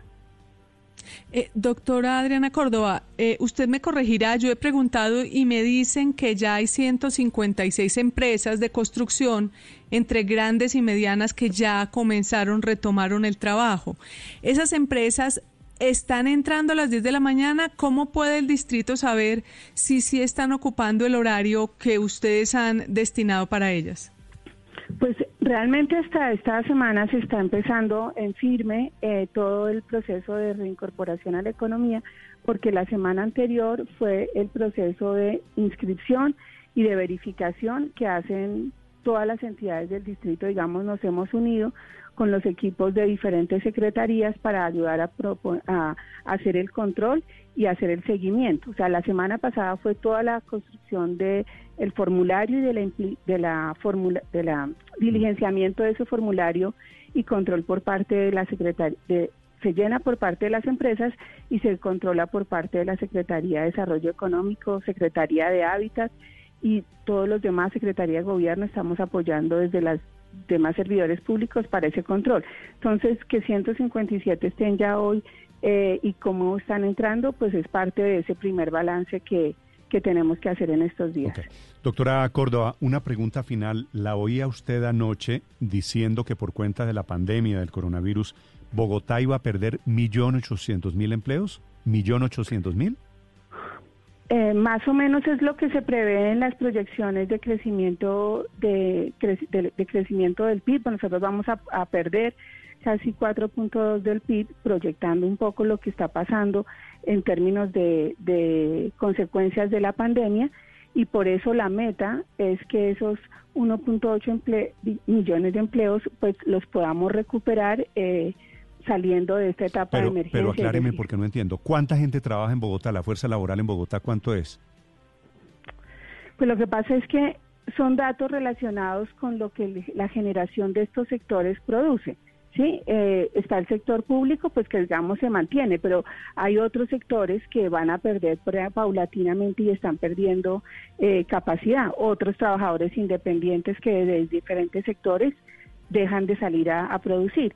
Entonces no, no le puedo dar un número universal. Pero según estoy viendo aquí cifras de su Secretaría de Planeación, doctora Córdoba Suyas, que dice que en Bogotá más o menos hay 4 millones 100 mil personas que están trabajando. O sea, la fuerza laboral en Bogotá. 4 millones 126 mil, para ser exactos. Si usted calcula que 1.800.000 van a perder el trabajo, quiere decir esos nuevos desempleados más los desempleados viejos, el desempleo en Bogotá va a ser superior al 50% según sus cuentas? Pues no, las proyecciones generales es que van a haber más o menos, se crece el desempleo a un 18.5% y la distribución de esa Sí, no, yo sé, yo sé, pero por eso le digo que me sorprende tanto la cifra que usted está dando, que solamente en Bogotá se va a perder 1.800.000 empleos. Eh, sí, señor. Pues nosotros tenemos esos cálculos de acuerdo a las proyecciones que se han hecho de escenarios pesimistas, optimistas, medios. O sea, no es que la noticia sea que ya se perdieron, ¿no? Sino que se pueden perder y que se, eh, en función de la emergencia, por eso la reactivación lo que busca es recuperarlos y ese uno, ese millón de empleos estamos diciendo es hasta ese número puede suceder. Entonces, la gran meta es no, no perderlos definitivamente, sino lograr recuperarlos en el camino con estrategias de infraestructura. Por ejemplo, la construcción es parte de lo que vía construcción estamos eh, buscando recuperar más o menos 500 mil empleos y vía apoyar ese 60% del tejido empresarial que significan las pequeñas y medianas empresas a través de procesos de innovación, de formación no para el trabajo. Doctora Córdoba, hay algo que no me cuadra y es que si en Bogotá hay 4 millones 100 mil empleos, el 18% de eso mal contado son 800 mil empleos, no un millón ochocientos.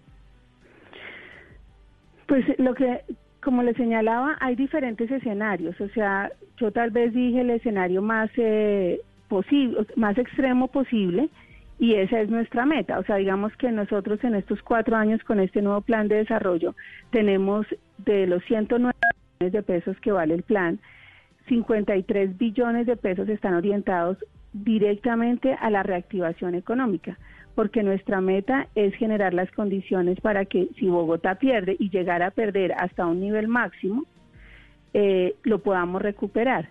O sea, usted bien dice, ese 18% pueden ser 800 mil empleos que serían como la, la meta mínima, pero hay una meta máxima que también la debemos considerar por responsabilidad frente a la ciudad y tenemos que hacer los diferentes escenarios. Y nuestra respuesta desde el plan de desarrollo de los 53 billones para reactivación económica, principalmente 36 billones que tiene el sector de movilidad, eh, otro, otro gran peso que tiene el sector de hábitat, todos los temas de construcción y de habilitación de oportunidades para generar construcción que venía alargada, digamos, hacia los cuatro años, traerla al presente, es uno de los grandes desafíos más los temas de innovación y los temas de emprendimiento y fortalecimiento de ese 60% del sector productivo. Entonces, la economía tiene que avanzar desde diferentes frentes y las proyecciones tienen que ser desde todos los escenarios. Gracias por contarnos las proyecciones sobre desempleo y sobre Bogotá 24 horas. Es la doctora Adriana Córdoba. Gracias, doctora Córdoba, por acompañarnos en Blue Radio. Muchas gracias, muy amables y feliz semana. Estás escuchando Blue Radio. ¿Quién iba a pensar que ver calles vacías nos iba a incomodar más que verlas llenas? Que para demostrar amor tendríamos que alejarnos. O que un codo nos serviría para sentir al otro. Hoy es un buen momento para estar unidos. Supertiendas Olímpica. Juntos siempre. Blue Radio y Glucerna te invitan a conocer más sobre la diabetes. Con Glucerna sigue siendo tú. Vamos a hablar de diabetes, una condición cuyos casos van en aumento en el mundo entero y por supuesto Colombia no es ajena al tema. Se estima que en nuestro país hay cerca de 4 millones de personas con la enfermedad. Sin embargo, esto sería solo la punta del iceberg, porque escuche esto, del total de personas con diabetes, solo la mitad está diagnosticada, es decir, la otra mitad no lo sabe y en ellos la enfermedad avanza de manera silenciosa, causando muchos daños irreversibles. Según la Organización Mundial de la Salud, se prevé que la diabetes se convierta en el año 2030 en la séptima causa de muerte en el mundo. Glucerna es una fórmula especializada que contribuye a la adecuada nutrición de personas con diabetes. Su fórmula ayuda a mantener estables los niveles de azúcar gracias a los carbohidratos de liberación lenta. Además contiene vitaminas y minerales. Consulta con tu médico o nutricionista si junto con ejercicio y una dieta saludable puedes complementar tu tratamiento con Glucerna. Con Glucerna sigue siendo tú. Seguimos acompañándolos en Blue Radio. Estamos en Mañanas Blue. En Bancolombia te entendemos. Por eso, para seguir cuidando y apoyando tu negocio, entregaremos 17.4 billones de pesos en cupos aprobados para negocios independientes, pymes y empresas para el pago de nómina y capital de trabajo, con tasas entre 7.66% y 12.9%. Para mayor información, ingresa a www.grupobancolombia.com. Ten en cuenta que las condiciones de estas garantías son decisión única del Fondo Nacional de Garantías. Colombia nos necesita a todos. Esta es Blue Radio, la nueva alternativa. Pregunta un oyente, Samir Héctor, si el gobierno de Bogotá puede definir cambio en horario de las empresas. Eh, pues eh, no, Néstor, eh, pues depende. El gobierno de Bogotá tiene unas facultades para determinar unos horarios, por ejemplo, de establecimientos abiertos al público. Recuerde usted que, por ejemplo, puso la hora zanahoria un día y ordenó que los restaurantes y los bares cerraran a unas determinadas horas. Y después ha autorizado que haya comercio 24 horas. Entonces, por ejemplo, en relación con el comercio, el horario lo ponen los gobiernos locales. Pero usted, como en, le dice relación, planta, ahora tiene que producir. Así, a una a una fábrica no, a una fábrica, la si la pregunta sería a una fábrica de confecciones, por decir cualquier cosa, la respuesta sería no. El gobierno de Bogotá no tiene esa facultad. Eh, eventualmente tendría que hacerlo la ley. Por una razón, porque viene la segunda pregunta. ¿Quién paga el sobrecosto de decirle a los empleados trabajan en turno nocturno y en consecuencia les pagamos ese recargo que es hasta de 35% sobre el salario? que es una barbaridad. Claro, es que esto es que esto está asociado a, lo mismo que veníamos conversando con el tema de Avianca, que son, claro que va a haber nuevas regulaciones económicas, por lo menos mientras dure la emergencia sanitaria, mientras dure el riesgo de la pandemia.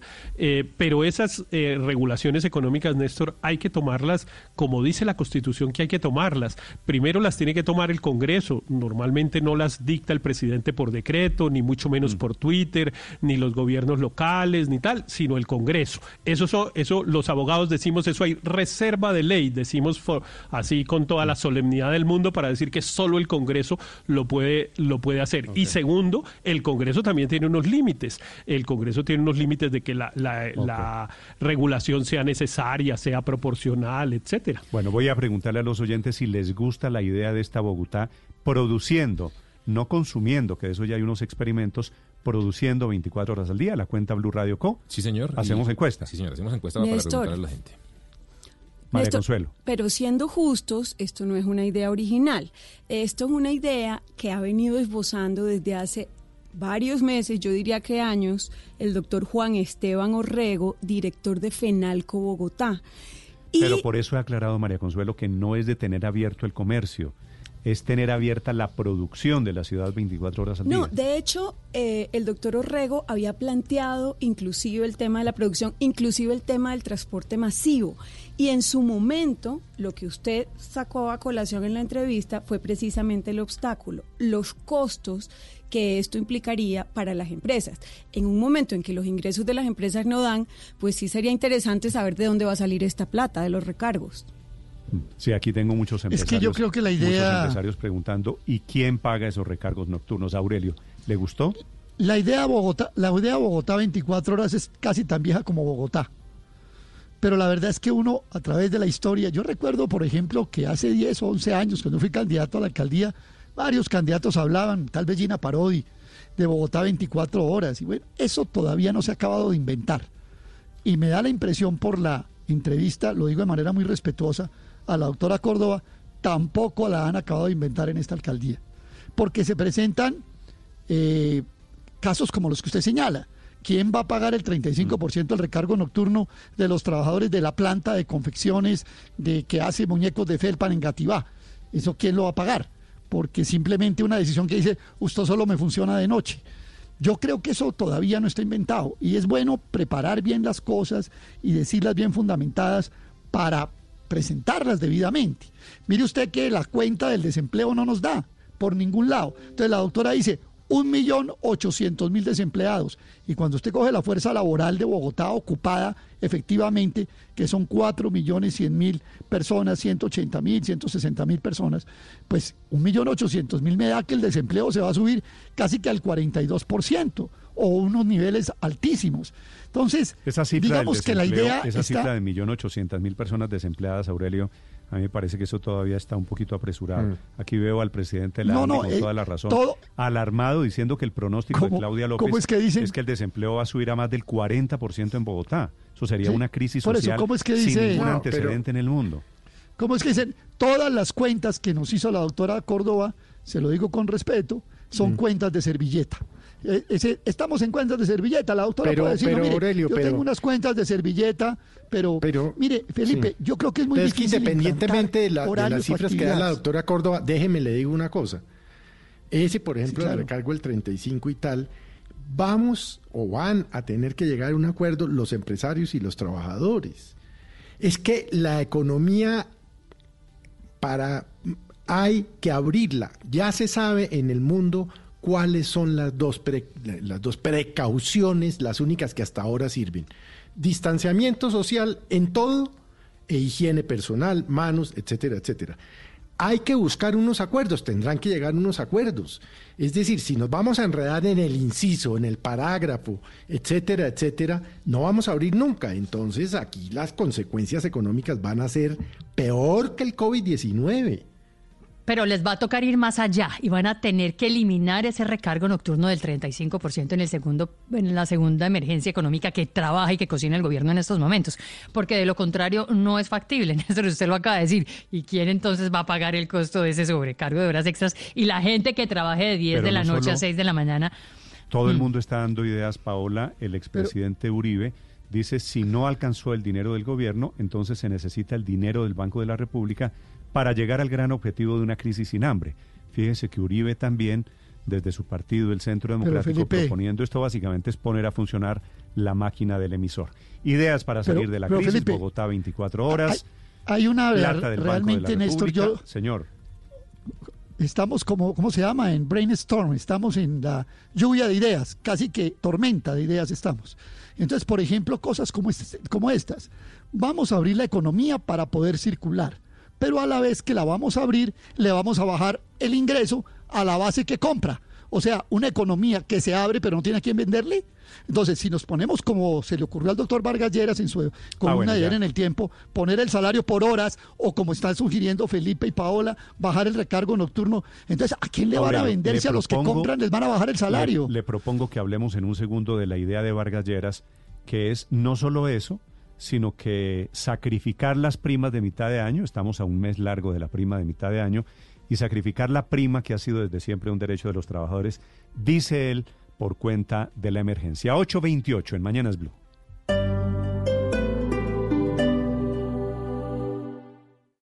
Esta es Blue Radio. Sintonice Blue Radio en 89.9 FM y grábelo desde ya en su memoria y en la memoria de su radio. Blue Radio, la nueva alternativa. En Blue Radio estamos comprometidos con el cuidado. Lávate las manos con agua y jabón. Habla con tu jefe para poder trabajar desde casa. Lávate las manos de nuevo. Ayuda a tus hijos con las actividades académicas. Crea rutinas de actividades para aprovechar los días. Evita tocar tu cara y vuelve a lavarte las manos. En lo posible, quédate en casa. Así te cuidas y cuidas a los demás. Numeral Yo me cuido, yo te cuido. Blue Radio, la nueva alternativa. Quédate en casa. En Droguería Alemana te llevamos todo lo que necesites. Llámanos al 411-1010. Droguería Alemana. Siempre pensando en tu salud. 411-1010. El mundo está en tu mano.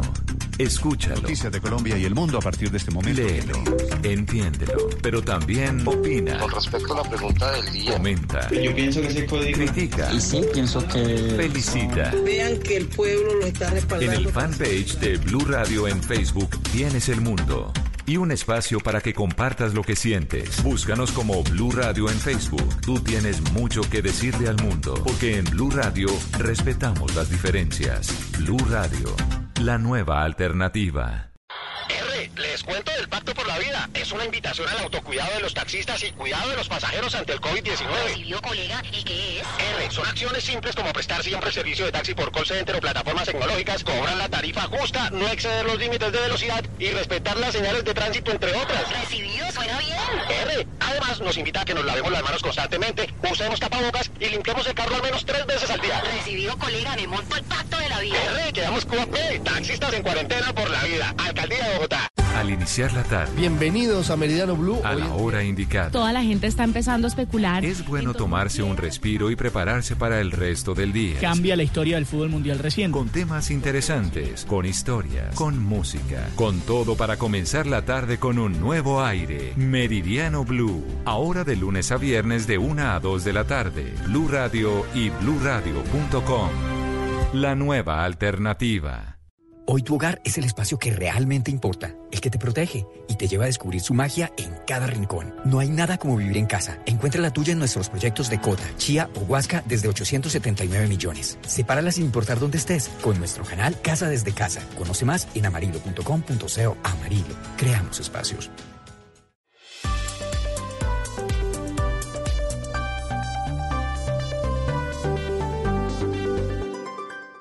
Las victorias y derrotas, la pasión y la afición en juego y los datos de lo último en deportes se lo presenta Mañanas Blue. A esta hora lo mejor del deporte en Mañanas Blue. Daniela Cortés, exnovia de Sebastián Villa, el jugador de Boca Juniors, le dio una entrevista al canal Crónica TV de Argentina. No solo se mantienen las acusaciones, sino que además contó de más escenas violentas. Cristian Marín nos trae la declaración y la reacción de Villa. Tito, el testimonio de Daniela Cortés es desgarrador. Incluso despojada del miedo al que ha estado sometida en los últimos dos años, entregó detalles del momento en el que detonó el escándalo.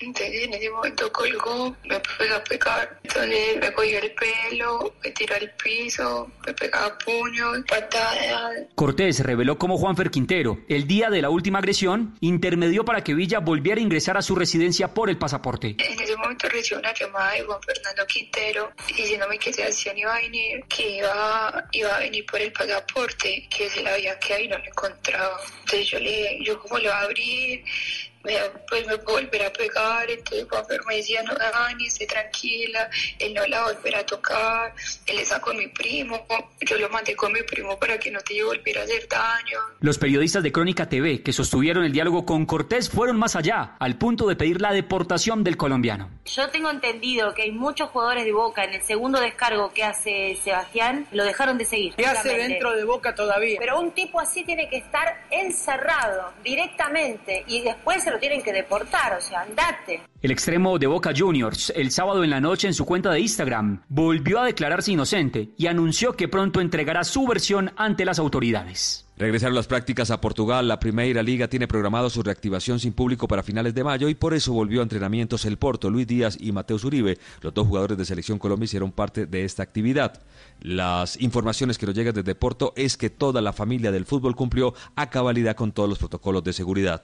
España también iniciará trabajos de a poco. Italia también autorizó el regreso a los campos de práctica. Cristiano Ronaldo no ha podido regresar. Cancelaron por tercera vez su vuelo desde Madeira. Su itinerario ahora está con escala en Madrid y regresará a Turín. Cuando llegue allí no podrá entrenar con sus compañeros, tendrá que hacer cuarentena de 14 días. En Alemania, pese a los tres casos positivos en Colonia, no se detiene el plan retorno del fútbol de la Bundesliga. Hablamos con John Córdoba, delantero del equipo alemán afectado. Quiero darle las gracias a todas esas personas que se han preocupado por el estado de salud de mi familia y mío.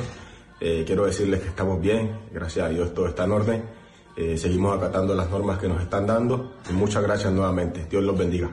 En Colombia, un buen porcentaje del protocolo presentado por la dirigencia del fútbol fue aprobado por Ministerio de Salud y Ministerio del Deporte. Hay temas que deberán mejorar para que se autorice la primera fase de la propuesta para que el fútbol colombiano retorne. En River hay susto porque Rafael Santos Borrés se pueda ir para Europa por una cláusula en su contrato. Lo confirma Enzo Francescoli en entrevista con el diario Deportivo Le. Y el directivo de River también afirma que es difícil que Falcao retorne al millonario. Dependerá del jugador por una cuestión económica. La prensa española vuelve y juega con Juan Guillermo Cuadrado al Barcelona. Sería la tercera vez que este rumor se pone a rodar. En las dos ocasiones anteriores no pasó nada. Y para cerrar el histórico, Héctor Chumpitaz, jugador histórico de la selección peruana, tiene coronavirus. Circuló la versión de su muerte, desmentida por su hijo Tito. Y le negaron la salida del hospital a Ronald Koeman, quien se encuentra en Ámsterdam luego de sufrir un ataque cardíaco. El padre del entrenador de la selección holandesa murió por esa misma causa. Esta es la información deportiva por ahora en Mañanas Blue. Estás escuchando Blue Radio. Estás escuchando Blue Radio. Prepárate para empezar a trabajar desde casa con una taza de café y un escritorio ordenado. Es tiempo de cuidarnos y querernos. Banco Popular, siempre se puede. Hoy es momento de quedarnos en casa y cuidar a los que tanto han dado por nosotros. Esa es nuestra manera de darles las gracias. Demostremos que somos capaces de ver el lado positivo de cada situación. Unámonos y volvamos a conversar en familia. Saquemos los juegos de mesa y convirtamos este momento en un espacio de amor y reflexión para volver a lo esencial. Cuentan con nosotros y con nuestros canales digitales para que puedan quedarse en casa. Es tiempo de cuidarnos y querernos. Siempre se puede. Banco Popular. Somos Grupo Aval. Vigilado Superintendencia Financiera de Colombia. Radian virtualizamos los procesos para seguir prestando nuestros servicios a todos los ciudadanos. Realiza tus trámites y servicios a través de nuestros canales digitales para que no tengas que salir de casa. Conoce más en nuestra página web www.dian.gov.co. Si yo puedo, todos podemos. DIAN, por una Colombia más honesta. El emprendimiento es de todos. Ministerio de Hacienda y Crédito Público. Es hora de lavarse las manos. Volkswagen te recuerda que este simple acto es uno de los más eficaces para protegerte y proteger a todos en tu familia. En Blue Radio son las 8 de la mañana, 36 minutos. Y a esta hora en Blue Radio tenemos recomendaciones e información importante para todos nuestros oyentes. Para Volkswagen la seguridad es una prioridad en todo momento. Y este es el momento de protegerte, de lavarte las manos, de distanciarte socialmente y de tener paciencia. Pero también es la hora de aprovechar el tiempo en familia, de reconectarte y de disfrutar la compañía de los que más quieres.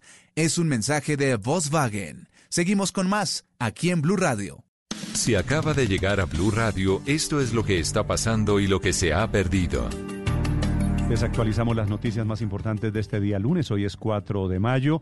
El Hospital San Carlos, que queda al sur de Bogotá, está en la zona del 20 de julio, emite un nuevo comunicado desautorizando la investigación de dos médicos que estaban experimentando con dióxido de cloro con pacientes con coronavirus que básicamente es la misma teoría, la increíble teoría de Donald Trump, de que se inyecten Clorox, que se inyecten lejía.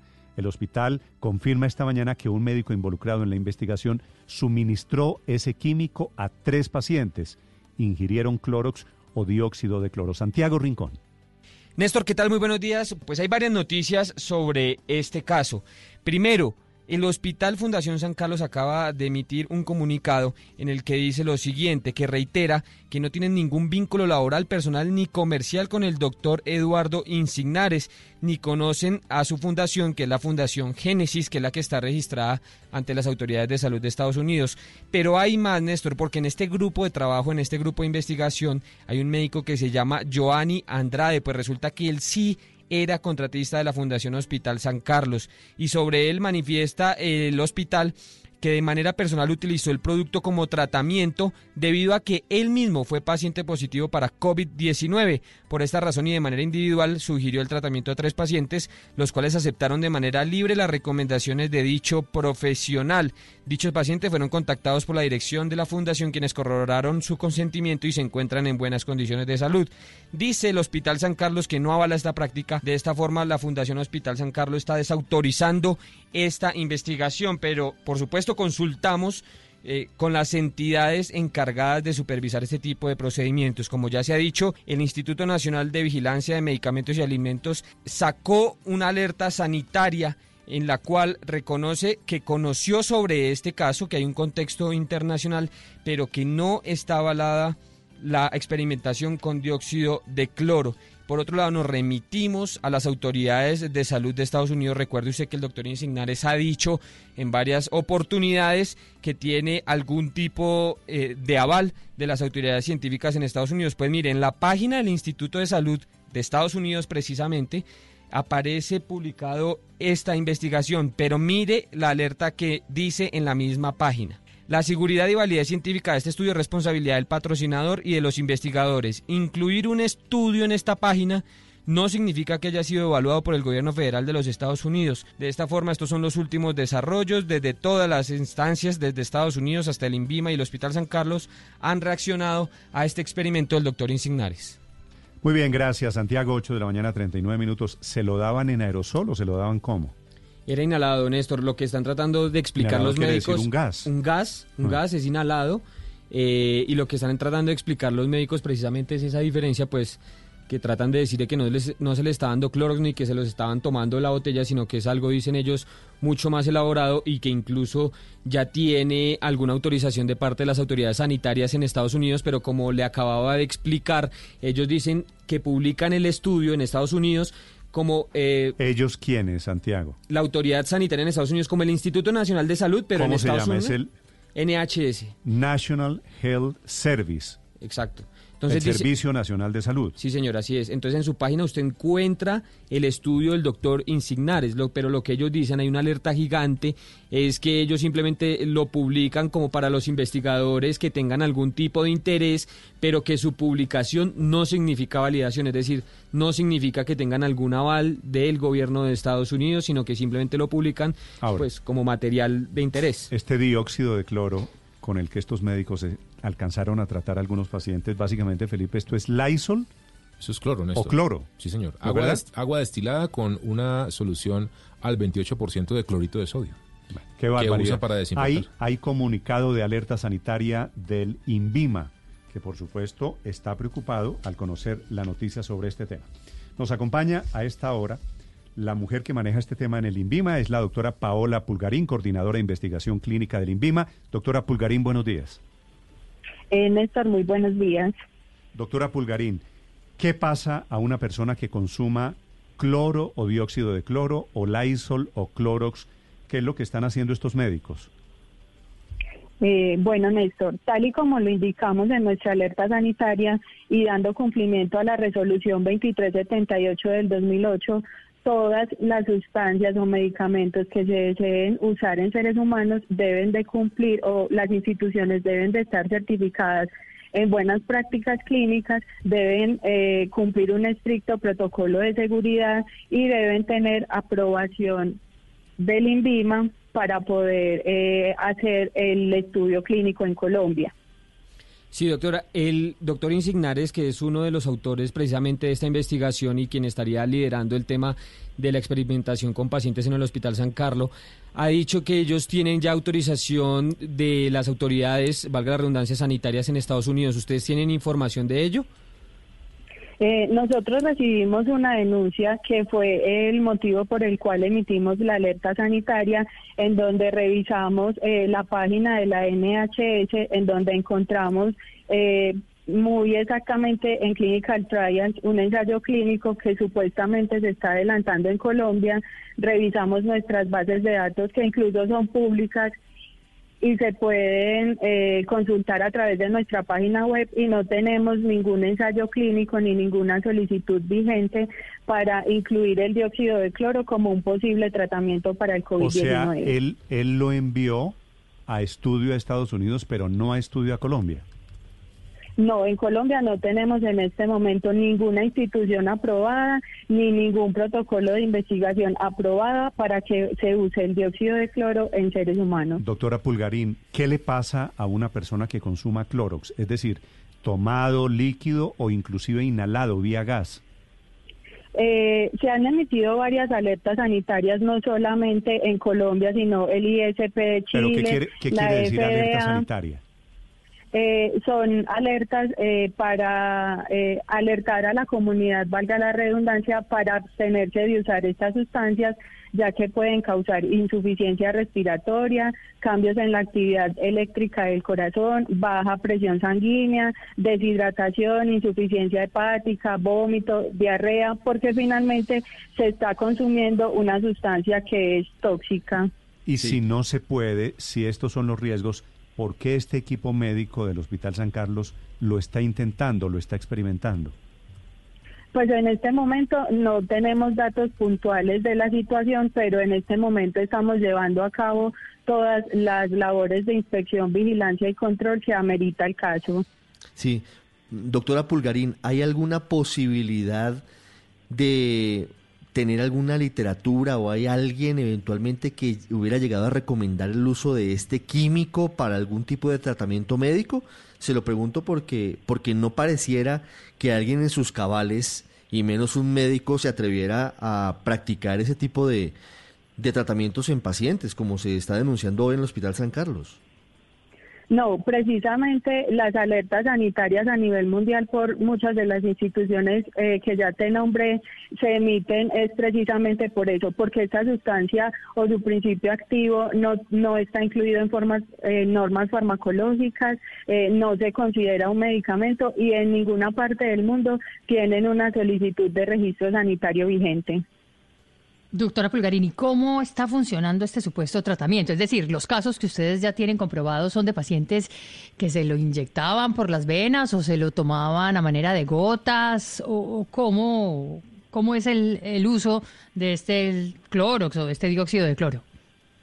En este momento nosotros no tenemos información de casos puntuales de pacientes porque, como te digo, solo tenemos una denuncia basada en la publicación del NHS. Estamos tomando las medidas pertinentes y cuando tengamos los resultados de esa investigación podremos dar información un poco más puntual al respecto. Sí, ustedes tienen eh, chequeado, rastreado los pacientes que alcanzaron a consumir o a inhalar ese Clorox, doctora Pulgarín. Eh, no, en este momento estamos haciendo la investigación, eh, dimos las medidas que se deben tomar por la comunidad en, general en la alerta y toda la información que se pueda generar al respecto la pueden comunicar a través del correo electrónico eh, que publicamos en la alerta. Doctora Pulgarín, para precisar, el INVIMA no recomienda el uso de este dióxido de cloro en ninguna persona como medicamento contra el coronavirus. No, no, señor. Precisamente por eso emitimos la alerta para que la comunidad se abstenga de consumir, participar en ensayos clínicos en donde se les esté eh, dando estas sustancias, ya que no tenemos una autorización de un ensayo clínico ni hay ninguna institución certificada en buenas prácticas clínicas interesada en adelantar un ensayo clínico en este momento con esa sustancia. Sí, doctora eh, Pulgarín, ¿qué le pasa a un médico? Cuando hace un experimento con un tratamiento, con un medicamento o con un Clorox que no está permitido en Colombia? En este momento estamos adelantando las investigaciones pertinentes eh, con otras entidades territoriales de salud y aplicaremos las medidas correspondientes de acuerdo a los hallazgos que tengamos eh, conjuntos en las visitas de inspección, vigilancia y control. Muy bien, gracias doctora Pulgarín por acompañarnos esta mañana. Bueno, a ustedes por invitarnos. Es la coordinadora de investigación del INVIMA, de investigación clínica. Felipe, este hospital San Carlos este es un hospital grande en el sur de Bogotá, zona del 20 de julio. Es enorme. Pero, pero, es decir, Néstor, desde que Trump empezó a hablar de, la utilización de desinfectantes y de dióxido de cloro específicamente, eh, todas, las, todas las entidades del mundo de salud, empezando por la, por la americana, Claro. Eh, por la pues por la de Estados Unidos, la canadiense, eso no, eso es veneno. No se puede usar. Tengan cuidado. Eh, bueno, y, aquí entonces resultamos experimentando en aquí. Tengo, es decir, tengo con unos de indias. Uno no entiende esto, Néstor. Porque aquí algunos oyentes me dicen, doña Aura Hurtado, el dióxido de cloro no es clorox. El clorox es hipocloruro de sodio. Sí, el dióxido de cloro, yo estuve leyendo, son unas gotas, Néstor. O aspirando es dióxido de cloro.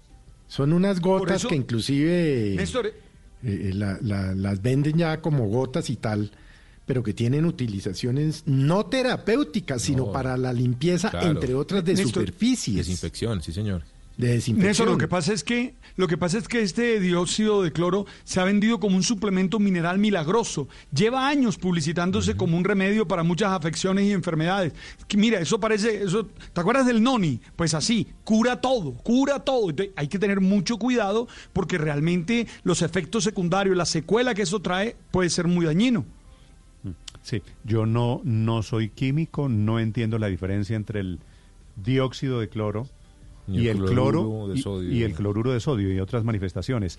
Pero evidentemente, sin, lo que quiero decir, Felipe, es si esto no se ha aprobado, si no está autorizado en Colombia, pues obviamente suena a un exabrupto que los médicos estén haciendo en Colombia, básicamente lo mismo que recomendó Trump la semana pasada.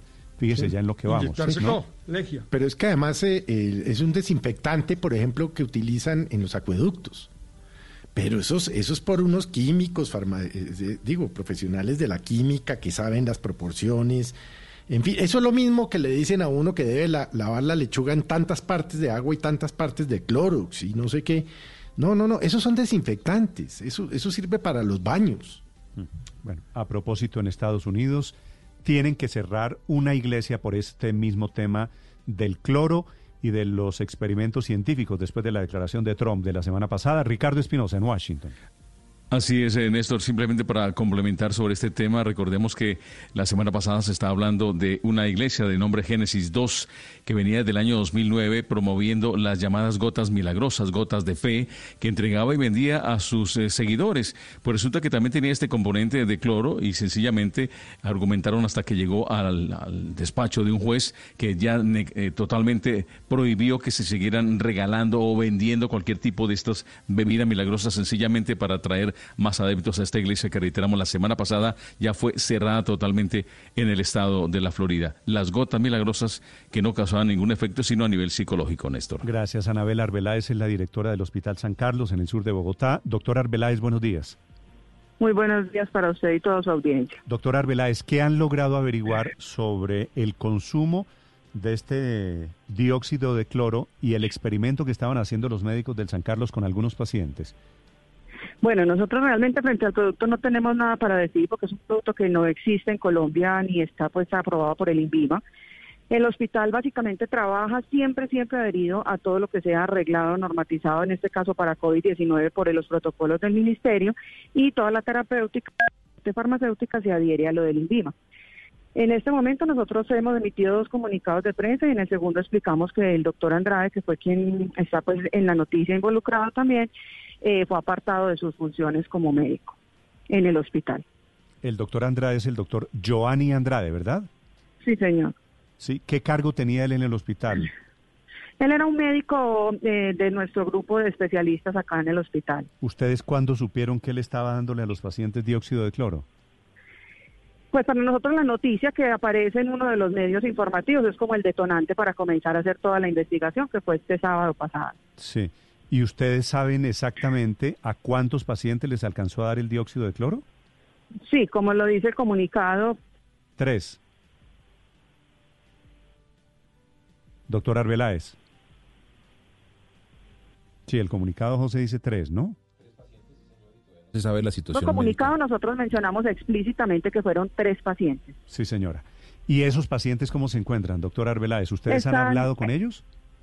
Sí, yo quiero aclararle algo demasiado importante. Esos tres pacientes son pacientes del hospital. Ellos fueron eh, atendidos con todo el protocolo COVID, porque para nosotros como hospital ese es el marco de atención en este caso. Recibieron todo el tratamiento como hospital en el marco de los protocolos del Ministerio de Salud y Protección Social y a todo paciente que se atiende en el hospital por COVID-19 se les hacen llamadas post-egreso.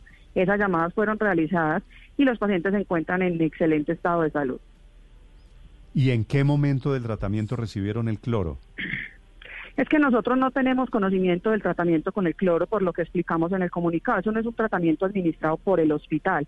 Para nosotros esa misma información fue la que hizo parte de la investigación que desarrollamos desde el sábado porque nosotros eso no, eso no está para nosotros dentro de nuestro tratamiento. Pero es decir, el doctor Andrade lo que hizo fue, sabiendo que ellos eran pacientes de coronavirus, hizo un ensayo clínico con ellos. Eh, pues como lo decimos nosotros en el comunicado, el doctor a partir de una experiencia propia eh, hizo contacto con esos pacientes y sugirió ese tratamiento. Sí, ¿el doctor Andrade también tuvo coronavirus? Sí, señor. ¿Y, y estando con coronavirus, usted sabe si atendió pacientes? No, no, no, no atendió pacientes. No atendió pacientes. No, eh, señor. Pues, o sea, él, él, regresó de España y yo creo que esa información sí es mejor que directamente la de él, pero él regresó de España positivo para COVID-19, siguió su cuarentena con su familia y posterior a eso regresó pues a las actividades asistenciales. Pero esa parte pues sí es un tema muy de él. Eh, doctor Arbeláez, solo para confirmar, estamos hablando de que fueron tres pacientes intrahospitalarios por COVID, tratados por COVID allá en San Carlos, que ahora ya fueron, ya se egresaron, ya, ya pasaron por la enfermedad. Correcto, y que el tratamiento para COVID fue el que está en el marco de los, de los protocolos del Ministerio de Salud y Protección Social. Y también le aclaro, uno no fue intrahospitalario, uno de esos pacientes fue simplemente consultó por urgencias, se atendió por urgencias y fue manejado ambulatoriamente porque sus condiciones clínicas no requerían hospitalización. Pero doctor Arbeláez, si ya ellos estaban curados del COVID, ¿qué sentido tendría que les hubiera dado el dióxido de cloro después? Es que nosotros, como le digo, no tenemos información de cómo actuaba O sea, nosotros no podríamos decir esa respuesta porque correspondería a él. Para nosotros, el paciente no estaba curado de COVID cuando llegó al hospital. Aquí se diagnosticó de COVID en el Hospital San Carlos. No todo paciente de COVID requiere manejo hospitalario. Hay pacientes de COVID que tienen unas condiciones clínicas que permiten ambulatorio. Como opción, simplemente como posibilidad, ¿es posible que el tratamiento del doctor Andrade les haya funcionado? No tengo la menor idea porque yo no puedo hablar de un medicamento de eso no es ni un medicamento, eso es un producto que no tiene registro INVIMA y que no yo no lo conozco porque en el país el producto no está autorizado para su comercialización y su venta, entonces no tengo la menor idea del producto. Sí, ¿el tratamiento se hizo en el Hospital San Carlos?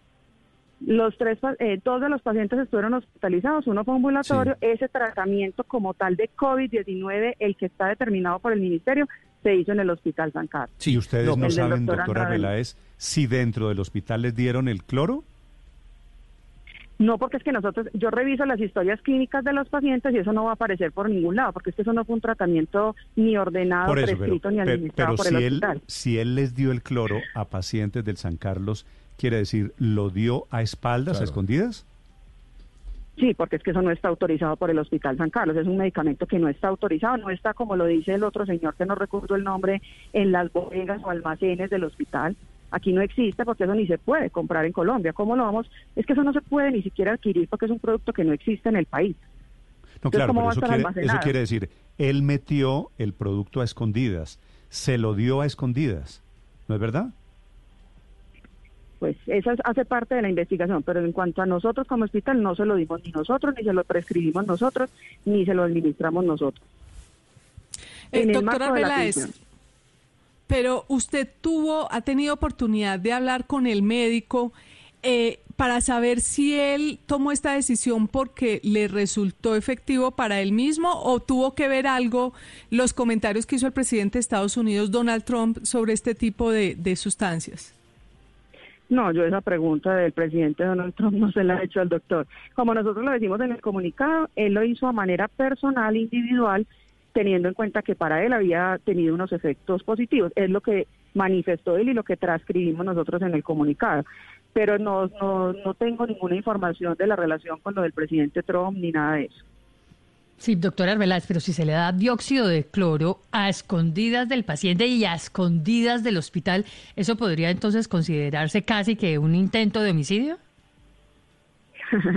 Eh, nosotros en este momento lo que hacemos es iniciar la investigación, los resultados que hemos ido comunicándole a la opinión pública y esa, esa, esa conclusión, digamos que no es competencia de una institución prestadora de servicios de salud. Todo lo que ustedes me están comentando y lo que les estoy explicando tiene una reglamentación y una normatividad y hay autoridades competentes para desarrollar ese tipo de investigaciones. Pero, pero doctora Arbeláez, no le, no le hablo de las decisiones del INVIMA o del Ministerio de Salud, le hablo de las decisiones del Hospital San Carlos. ¿El, doctor, ¿El doctor Andrade todavía trabaja en, la institución? No, señor. En el comunicado lo decimos, el, el doctor Andrade, ah, no, ese fue posterior al comunicado, fue apartado de sus funciones y él ya no trabaja para el hospital.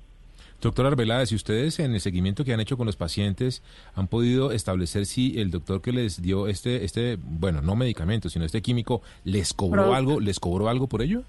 No, no, no, para nada. No, no tiene asociado ningún cobro. Sí. ¿Y, y ustedes han hablado con el doctor Andrade o con el doctor Insignares? Es que nosotros al doctor Insignares no lo conocemos, no tenemos ninguna relación con él, y, o sea, personalmente no sé, ni siquiera logro retener el apellido del doctor por completo.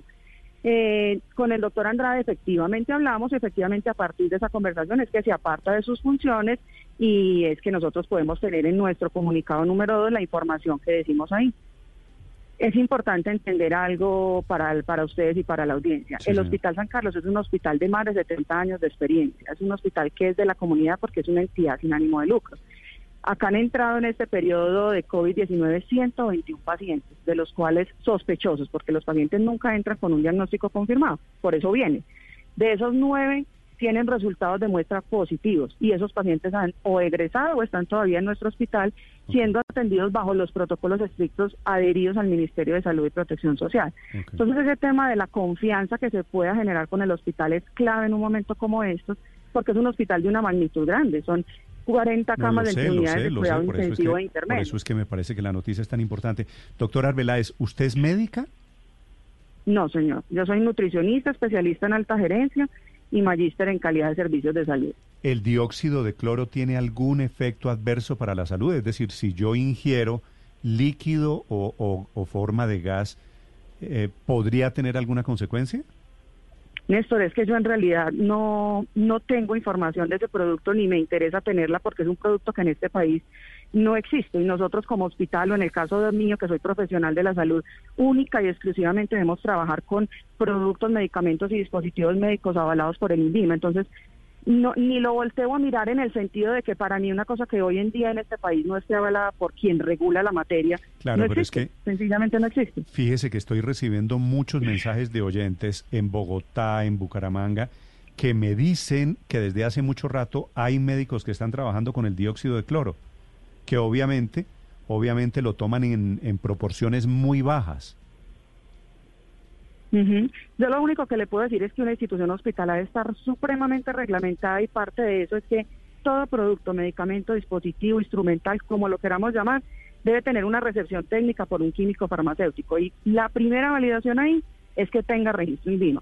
O sea que si ese elemento, porque no lo quiero llamar ni siquiera de otro nombre, si ese elemento lo han usado, no, ha sido de una manera yo puedo hablar de este hospital. En este hospital no tiene ni siquiera cómo comprarse, ni cómo ingresar, ni cómo prescribirse, ni cómo administrarse, porque sencillamente para nosotros no existe en el sentido de que no tiene un respaldo de un registro indígena. Mm.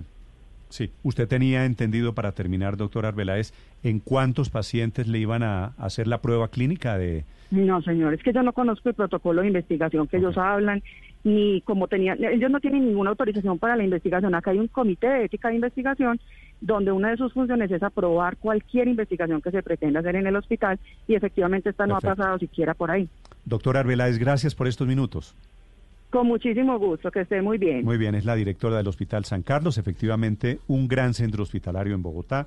Hoy metido en este problema, Felipe, estoy viendo que hay pues mucha gente, la verdad, que defiende el consumo de dióxido de cloro. Creo que esto para muchas personas eh, así no esté aprobado, no les resulta tan extraño ni tan lejano. No, pero hay una cantidad de, productos que las, que las personas eh, toman, que consiguen en Mercado Libre, entre otros, que no están aprobados por el INVIMA. Este es uno de ellos, Néstor, pero lo que no puede hacer, eh, yo, yo no sé si es bueno, regular o malo, eso no tengo ni idea, el que lo ha usado y cree en eso. Lo que no puede pasar es que en, una institución hospitalaria regulada. Uno de sus médicos, trabajador de esa institución, esté dando un producto que no está regulado. Felipe, no puede pasar. yo no sé, no tengo, no tengo elementos de juicio, padre dinero, para saber si esto es bueno o malo. A mí me suena muy regular. Yo no lo consumiría. Pero, pero les digo a quienes están en plan de defender esto, lo que corresponde aquí es, hay unas autoridades sanitarias en Colombia y en el mundo. Sin esto, porque hay médicos por precaución, ahí en, tomen, en las redes hay médicos defendiendo en las redes hay médicos defendiendo el tema, el uso del dióxido de cloro. La verdad, pues yo como tú tampoco soy especialista en el tema, ni sé realmente si es así, pero yo me quedo con lo que dicen las autoridades sanitarias y las autoridades sanitarias no permiten que se use, o por lo menos no le han dado ningún aval. De un doctor creo que opera en Bucaramanga que se llama el doctor Andreas Kalker. Por el nombre, esto es nombre como alemán. Alemán. Andreas Kalka que él lo, está consumiendo y lo está recetando desde hace mucho tiempo. Me dicen que el agua que bebemos todo el día, me dice un señor. Tiene. Tiene, tiene. Trazas, claro que sí. Sí, parte de la. para, lo usan para los acueductos. Pero obviamente esto significa en unas dosis diferentes. Para, curar, para curarlo a usted del coronavirus, que es que recuerde que se está haciendo el tratamiento y el experimento clínico es para efectos del COVID-19. Esto no es para purificar el agua, que le echan una milésima del producto. Aquí estamos hablando de unas cantidades diferentes y eso es lo que no está probado. Ahora, Néstor, yo me pongo en el zapato del, paciente, Néstor. Si a mí me diagnostican con coronavirus y mi médico con su bata blanca muy majo me dice que yo debo aspirar este producto para eventualmente curarme, ¿qué cree que hace la gente, Néstor? Pues evidentemente caso. Ahora, yo no me quiero imaginar ese proceso, porque si estamos hablando de que lo aspiran, básicamente la gente se, se está echando cloro en los pulmones, mm. de un solo claro, sopetazo. Pues. Claro, claro, por eso y se necesitan unos, procedimientos, al final de cuentas, en esos procedimientos está la garantía de que no va a tener un efecto colateral. Si usted se atreve, eh, Aurelio, a hacerse un tratamiento de estos con el argumento de que el doctor fulanito, de que el agua ya tiene cloro, de que la piscina, todos esos argumentos que estoy recogiendo en este momento, usted es el que se arriesga. Yo prefiero, yo prefiero no arriesgar, pero usted verá. Néstor, pero sí es bueno hacer claridad en materia química, porque he oído cloro, NaCl. Bueno, el NaCl es la sal, ¿no? Que ya es la composición de un ácido con un, con un dióxido. En el caso del, del dióxido de cloro, pues es una presentación casi cruda del cloro como tal. Recuerde que el cloro es del grupo químico de los halógenos, que son bastante complicados de manejar. No, no, yo soy ingeniero industrial, pero pues saqué cuatro en química con el profesor Sánchez y me fue más o menos bien. bien. No, con eso. sí, con me fue bien con Sánchez, venía de Rusia, era un gran profesor de química en los Andes. Y fue de buenos profesores en bachillerato, el profesor Terán y el profesor Vélez. Pero entonces le cuento, Néstor, que a la gente hay que aclararle primero, no es lo mismo el, el, NaCl, ah, no, eso si la sal tiene cloro, tranquilo, aspiremos de esto, no, no. Eh, mm. Le cuento que ese dióxido de cloro es prácticamente el cloro en vivo porque no está mezclado con ningún ácido para producir ninguna base, sino está casi que en vivo y entonces eso aspirado sin duda genera problemas. Yo no pues sé si entre los problemas que genera mata tanto todo que termina matando el coronavirus. Eso es posible que lo haga, en pero este termina matando todo, es importante. Y las dosis, ¿no? con los tratamientos alternativos que se ponen de moda. 9 de la mañana, 6 minutos, regresamos en segundos. Tenemos noticia económica del momento. Estás escuchando Blue Radio. La Escuela de Posgrados de la Facultad de Derecho de la Universidad de los Andes no se detiene. Pensando en ti, hemos adecuado nuestros 16 programas de formación. Cuenta con nosotros para seguir avanzando con las más novedosas metodologías. Encuentra el programa de especialización, maestría y doctorado que estás buscando en derecho.uniandes.edu.co. Inscripciones abiertas hasta el 17 de junio de 2020. Universidad de los Andes. Institución sujeta a inspección y vigilancia por el Ministerio de Educación Nacional. Mamá, me encanta verte en casa. Estos días descubrí que además de ser mamá, eres profesora, gimnasta y amiga de todos los de tu trabajo. Qué bueno que los días para jugar contigo se alarguen. Así te veo más tiempo en casa. Feliz día, mamá. Caracol Televisión. Tú nos ves, Caracol TV. Estamos a esta hora de la mañana en Blue Radio acompañándolos con Mañanas Blue. En Bancolombia te entendemos, por eso para seguir cuidando y apoyando tu negocio, entregaremos 17.4 billones de pesos en cupos aprobados para negocios independientes, pymes y empresas para el pago de nómina y capital de trabajo, con tasas entre 7.66% y 12.9%. Para mayor información ingresa a www.grupobancolombia.com. Ten en cuenta que las condiciones de estas garantías son decisión única del Fondo Nacional de Garantías. Colombia nos necesita a todos. Es hora de lavarse las manos. Volkswagen te recuerda que este simple acto es uno de los más eficaces para protegerte y proteger a todos en tu familia. En Blue Radio son las... Las 9 de la mañana, 8 minutos. Y a esta hora en Blue Radio tenemos recomendaciones e información importante para todos nuestros oyentes.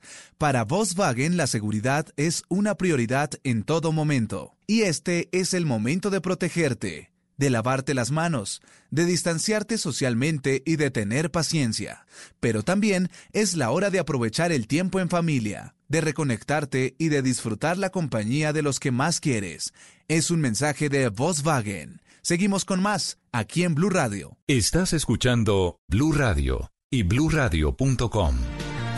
9 de la mañana, 9 minutos. Están llegando esta mañana hacia las 12 del día al mediodía Llegan los colombianos que estaban varados en Argentina, Tito, buena parte de estos hinchas del Medellín que llevaban cuánto tiempo en Argentina. El 11 de marzo llegaron para ver el partido Boca DIM, que perdió el equipo del poderoso 3 por 0. Y a partir de allí, ellos trataron de salir em, vía terrestre, pero obviamente les agarró el cierre de fronteras. Entonces regresaron y se habían convertido en un problema muy difícil para la embajada colombiana, porque eh, son muchachos pues, muy complicados. Algunos de ellos, pues, drogadictos, hay que decirlo así. Eh, fuentes muy importantes nos contaron. Hicieron varios daños en varios hoteles donde los tenían y era un lío tenaz haber mantenido a estos muchachos allí. Finalmente, en un vuelo de Latán, Néstor, viajaron esta mañana y sobre el mediodía estarán regresando vía Iquique a Bogotá. Muchas dificultades tuvo la embajada para manejar a estos muchachos. El síndrome de la abstinencia de la droga les complicó la estancia de estos muchachos en Argentina. ¿Quién hizo el vuelo finalmente, Tito? La TAM es el que hace, es la empresa que termina haciendo este vuelo. No solamente vienen los hinchas de Medellín, vienen muchas personas que se han quedado por otros motivos de trabajo, gente muy seria, trabajadora, pero también vienen estos fanáticos del Medellín. Y no todos no tienen este problema, sino algunos muchachos que complicaron la estancia de los demás en estos días complicados de cuarentena en todo el planeta repatriados por razones humanitarias, que bueno, así como estaban los de Perú, los varados de México, los varados de India, ah, hoy repatriados. Néstor, ahí está el audio por debajo cuando el capitán, el capitán anunciaba. Eh, estimados pasajeros, muy buen día. Mi nombre es eh, Cristian Espejo, capitán de este vuelo 1132 con destino a Bogotá, escala en Iquique. Un placer recibirlo a bordo junto a toda nuestra tripulación en nombre de la TAM.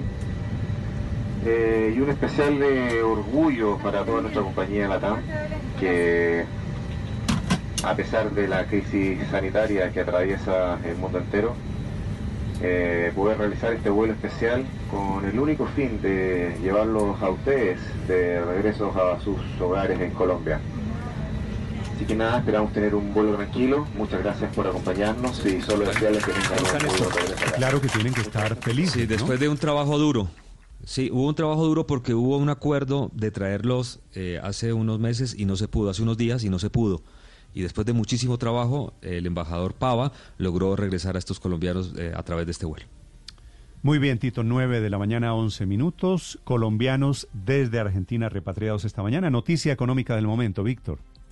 Néstor, caen los principales mercados accionarios del mundo preocupados por nuevas tensiones entre China y Estados Unidos alrededor del coronavirus. Estados Unidos eh, ha venido acusando a China sobre el origen de la pandemia. Posiblemente dice que eh, se habría gestado en un laboratorio chino y los mercados temen que esto derive en una nueva tensión comercial entre ambas potencias. Europa eh, en sus índices accionarios pierde cerca de un 4%, Asia en rojo, Estados Unidos también con una apertura negativa. Por esas nuevas tensiones el dólar vuelve a subir en nuestro país. Hay que recordar que el año pasado la, la mayor presión que tuvo la divisa en nuestro país, bueno, y en el mundo, estuvo relacionada con la, guerra comercial entre China y Estados Unidos. El dólar avanza 63 pesos durante los primeros minutos de negociación. Su cotización promedio llega a los 3.995 pesos, pero ya registró un precio máximo hoy de 4.007 pesos, es decir, vuelve, eh, regresa nuevamente a los 4.000 pesos por esa tensión internacional. El petróleo de referencia Brent cae un poco, 0,8% a 26,22 dólares por barril y según un reporte de la Superintendencia Financiera de Colombia,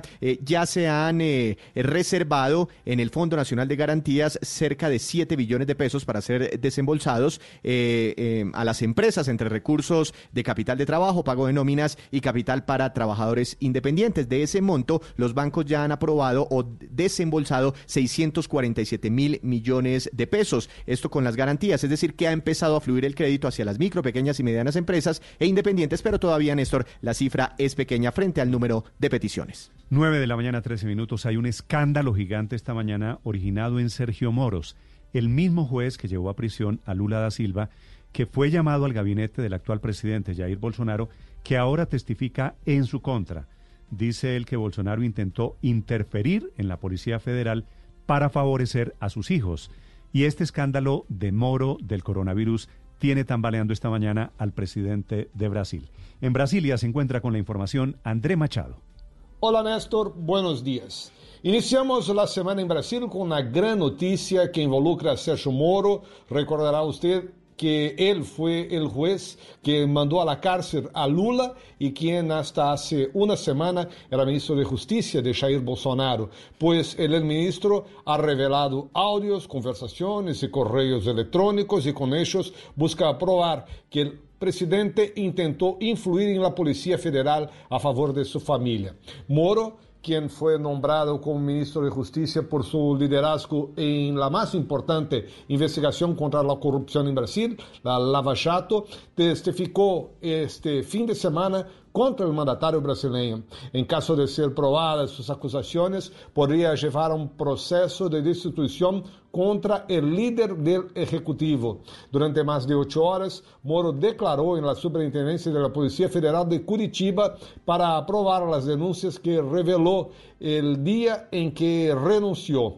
Incluso el exfuncionario puso a disposición su celular para un examen pericial. Sin embargo, no se conocen los detalles de lo que le dijo el exfuncionario. Aunque la investigación comenzó, precisamente por las quejas de Moro, las pruebas pueden ser una arma de doble filo para él, porque el fiscal del caso ya advirtió que si no se comprueban sus denuncias, podrían acusar al ministro de calumnia.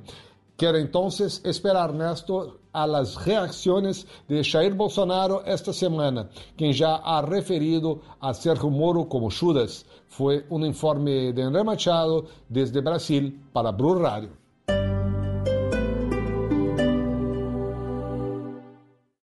Esta es Blue Radio.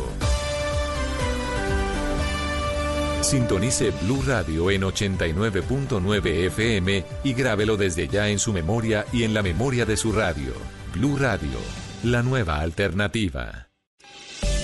Es hora de cuidarte y proteger tu salud. Comeva Medicina Prepagada presenta la hora. En Blue Radio son las 9 de la mañana, 16 minutos. Porque tu vida y la de tu familia valen oro, asegura tu bienestar con Comeva Medicina Prepagada. Te ofrecemos completos planes de salud en el momento que los necesites. Contamos con canales virtuales para que no tengas que salir de casa. Consultas ilimitadas con los más de 6.000 profesionales de la salud a tu disposición. Y te brindamos póliza de medicamentos poshospitalarios y por cirugía ambulatoria para acompañarte en todo momento. Afíliate en coomeva.medicina-prepagada.com. Coomeva Medicina Prepagada. Somos mucho más que planes de salud. Aplican condiciones. Vigilado Supersalud.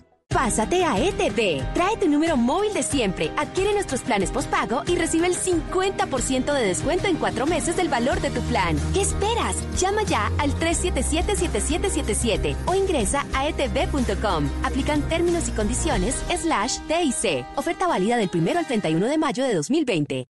En Blue Radio, tiempo para lavarnos las manos.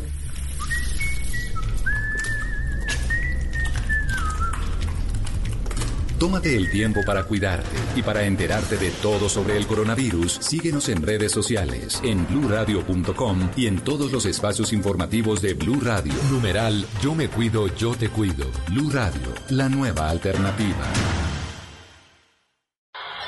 Les cuento del Pacto por la Vida. Es una invitación al autocuidado de los taxistas y cuidado de los pasajeros ante el COVID-19. ¿Recibió, colega? ¿Y qué es? R. Son acciones simples como prestar siempre el servicio de taxi por call center o plataformas tecnológicas, cobrar la tarifa justa, no exceder los límites de velocidad y respetar las señales de tránsito, entre otras. ¿Recibido? Suena bien. R. Además, nos invita a que nos lavemos las manos constantemente, usemos tapabocas y limpiemos el carro al menos tres veces al día. Recibido, colega. Me monto el Pacto de la Vida. R. Quedamos con Taxistas en cuarentena por la vida. Alcaldía de Bogotá. Quédate en casa. En Droguería Alemana te llevamos todo lo que necesites. Llámanos al 411-1010. Droguería Alemana. Siempre pensando en tu salud. 411-1010. Dígale no a las noticias falsas.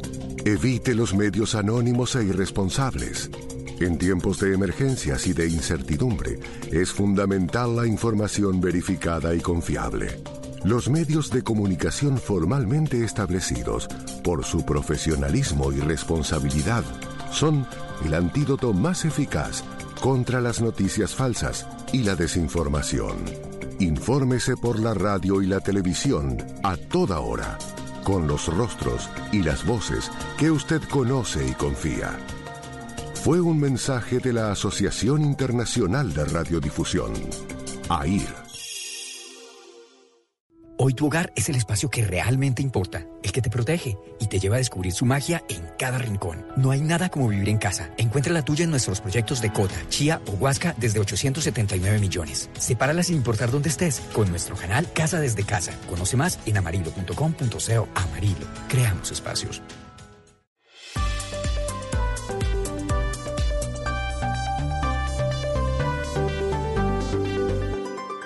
Estás escuchando Blue Radio y bluradio.com.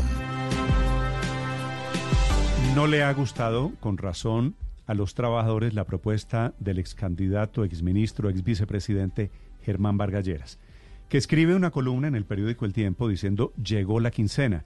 Mm. Y que habla de las afugias de los empresarios. La vio Felipe, me imagino. La vi, la vi, la, la leí detenidamente y obviamente pues sí es muy controversial dice que los trabajadores deben sacrificarse, que el sacrificio no puede ser solo de los empresarios y que los trabajadores pueden sacrificarse, por ejemplo, no reclamando o no cobrando las primas. Las primas son legales, ¿no? Las primas son eh, un salario que se paga la mitad a mitad de año y la otra mitad en el mes de diciembre. Mm. ¿Usted ve a los trabajadores, Felipe, renunciando a la prima? No, Néstor, no. No, es que ya de por sí para todo el mundo y obviamente pues para los trabajadores ya la situación es, pues, muy, es muy jodida, o sea, pues, no le digamos de otra manera. Y obviamente para un trabajador eh, que tiene que mantener una familia que posiblemente gana el mínimo como ganan millones de colombianos, renunciar eh, a un sueldo adicional mitad junio y mitad diciembre, no, no es posible. Néstor no lo veo por ningún lado. Por supuesto, eh, el mismo Vargas dice en su columna, sé que, es controversial lo que voy a exponer, pero mm, eh, lo que yo sugiero, dice, es suspender en forma transitoria, por ejemplo, otra de las cosas que trae en la columna, las cesantías y los intereses de cesantías. Entonces, no, no lo veo. Néstor, pero de, estoy de acuerdo, a nadie le gustaría renunciar a la, a la, prima de junio y de, y de diciembre, a nadie le gustaría una rebaja de sueldos, pero en este momento yo creo que hay que pensar también no solo en las personas que están empleadas que verían una reducción en su salario o en los ingresos que reciben, eh, como, como por ejemplo de primas, sino también en aquellas personas que están perdiendo los empleos en las empresas que se están quebrando. Probablemente una salida que es menos perjudicial es una rebaja temporal, y esa palabra es muy importante, temporal, por unos meses, de sueldos como ya lo están haciendo muchas empresas, porque la alternativa es que en vez de rebajar el 30 o el 25% del sueldo, la alternativa sería que uno de cada tres o uno de cada cuatro empleados sean despedidos. Yo creo que mm. eh, si a un trabajador le plantean si quiere jugar una lotería de que con probabilidad 30% va a ser despedido o admitir una rebaja de tres o cuatro meses del 20 o 30% de su sueldo, yo creo que la gran mayoría de los trabajadores se irían por la vía segura de, haber reducido sus ingresos, pero por lo menos conservar el salario. Y otro punto importante acá es que aquellos empleos formales que se pierden, que se destruyen en la economía, eh, volverlos a crear es muy difícil eh, y tenemos también que pensar en eso, que de repente es mejor una, una reducción temporal en los salarios y no unas pérdidas de 20 o 30% Esa en, es la empleos tesis de Germán Vargas, que es mejor un pedazo que nada, ¿no? Que dice Germán Vargas habla en su propuesta, en su columna, de una masacre laboral como si fuera inminente. Néstor, pero adicionalmente recoge la propuesta de la doctora Rosemary Quintero que aquí en los micrófonos de Blue planteó un sacrificio de los trabajadores, la directora de COPI, un sacrificio de los trabajadores aproximadamente del 30% de su ingreso. Y, enseguida saltaron las centrales obreras. Mm. Aquí están también, María Consuelo, saltando las centrales hogueras. Los argumentos de Germán Vargas, Ricardo González. Hola Néstor, buenos días. Pues llegó la quincena, es el nombre de esta columna que quizá está ambientando un poco lo que hemos venido hablando desde la semana pasada, Néstor, la declaración de una nueva emergencia económica que el ministro de Hacienda dijo sería muy probable que se decrete durante esta semana. Y habla el eh, ex vicepresidente Germán Vargas Lleras de básicamente cuatro propuestas. Salarios por horas, eh, no pago de las primas de Navidad y de ahora de junio, el no pago de cesantías y tampoco de los intereses de las cesantías, es decir, los dos, los dos pagos que no haya subsidio de transportes y tampoco dotación en los trabajos. En el primer punto, en el tema de los eh, salarios, dice que ese, ese salario por horas ayudaría a avanzar en la formalización del empleo. En lo que tiene que ver con la eliminación de las primas de junio y diciembre, dice que eso ahorraría un billón de pesos si lo calculamos solo eh, pensando en los salarios mínimos y le pregunta al partido de gobierno, al Centro Democrático, qué está pensando de su propuesta de una prima adicional. Recuerda usted esa propuesta que está en el Congreso. Y finalmente, en lo que tiene que ver con cesantías e intereses de cesantías, habla de que ese, eso tiene un costo de 2.3 billones de pesos. Por supuesto, ante esto, Néstor, ha habido respuestas durísimas de los sindicatos, de la Confederación General del Trabajo, que dice, Néstor, que siquiera Germán Vargas Lleras no fue presidente de la República y que esto suena esa venganza. Pues a propósito, don Julio Roberto Gómez, que es presidente de la CGT. Buenos días, señor Gómez. Sí, muy buenos días, don Néstor, a usted y a todas las personas que lo acompañan en el estudio. Señor Gómez, gracias por acompañarnos. Quisiera saber cuál es la posición de ustedes. Usted representa a un número grueso de trabajadores sindicalizados. En este momento que Vargas y muchas personas y empresarios hablan de compartir sacrificios, ¿qué piensan ustedes? Bueno, lo primero que se me vino a mí a la cabeza, apenas leí el titular y el contenido de la columna del doctor Germán Vargalleras, es gracias a Dios este señor no fue presidente de Colombia. Si no, estaríamos en el peor de los mundos. Yo lo quiero decir con enorme franqueza. Frente a una crisis, es cierto que todos tenemos que hacer sacrificios de hecho, los trabajadores los venimos haciendo no de ahora, sino de hace mucho tiempo. El hecho de que quienes devengan el salario mínimo, que son la mayoría de los trabajadores en Colombia, eh, con ello no compren ni siquiera la mitad de la canasta familiar, ya en sí mismo es un sacrificio. Consecuencialmente, esta es una propuesta que en nuestro concepto no tiene sentido, no tiene presentación eh, hay que recurrir a otros mecanismos para ver cómo logramos paliar la crisis. Por eso hemos hablado de las reservas internacionales, por eso hemos hablado que los que más tienen hagan lo propio en función de salir de esta encrucijada en la cual nos encontramos. Mm. Nosotros tenemos, por ejemplo, un Congreso, Cámara Alta, Cámara Baja, con 270 miembros y uno se pregunta ¿Por qué no comenzamos por ahí? ¿Por qué no reducimos ese Congreso a menos de la mitad? Pero ¿Y mire, señor, señor Gómez, eh, Sí. sí. bajar, bajar 100, 100 el número de congresistas, pues yo, yo no sé si esa sea la solución a los problemas económicos. Quiero preguntarle, yo lo conozco a usted, Julio Roberto, y usted es un tipo serio. ¿Usted cree que los trabajadores en algún momento van a tener que decir, ok, estamos dispuestos a un sacrificio o a la prima o a una reducción del salario teniendo en cuenta que estamos en una situación extraordinaria? Esta crisis apenas comienza, es decir, estamos viendo los, los primeros resultados. Consecuencialmente, eh, nosotros propusimos la semana pasada, Néstor, la, la generación de un coloquio, trabajadores, empresarios, gobierno, para que en el marco de ese coloquio hablemos de empleo, hablemos de ingresos, hablemos del manejo de la economía del país. Y si en un momento dado eh, hay que hacer algún sacrificio, necesariamente debe ser concertado con los trabajadores, debe ser discutido suficientemente, porque es que el gran problema que tenemos, don Néstor, es que en este país lo que se, se hace como política permanente es la privatización de las utilidades y la socialización de las pérdidas.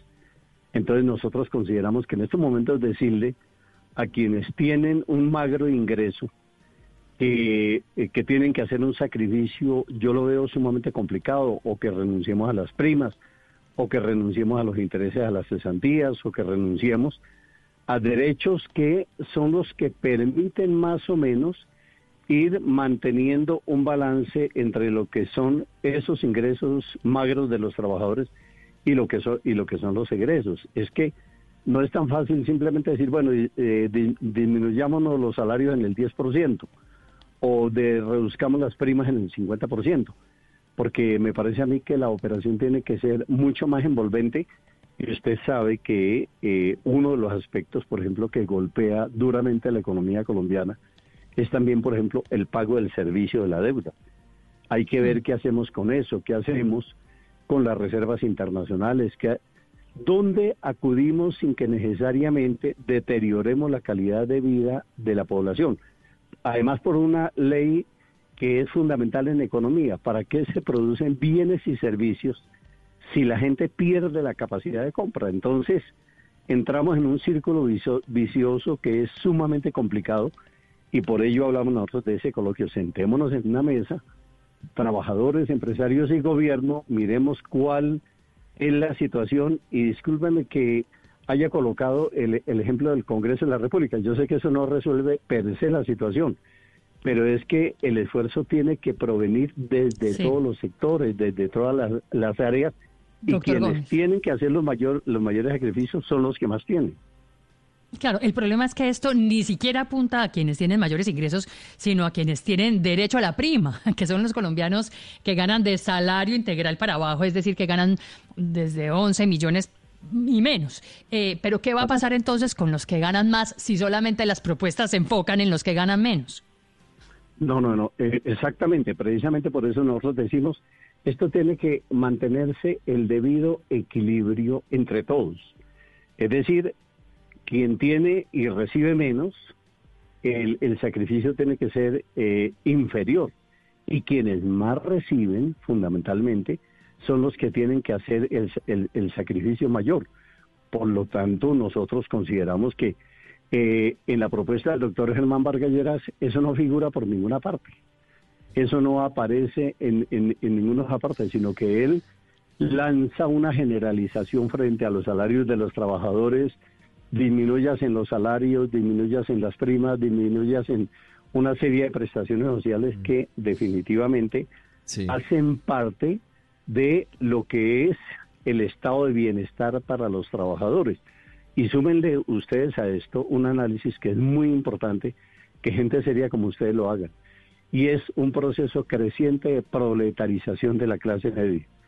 Si nosotros no le damos músculo, no le damos fuerza a una clase media que es el sostén de la economía en todos los lugares del mundo, cada día marchamos indefectiblemente hacia un abismo, hacia una crisis de la cual va a ser muy difícil retornar.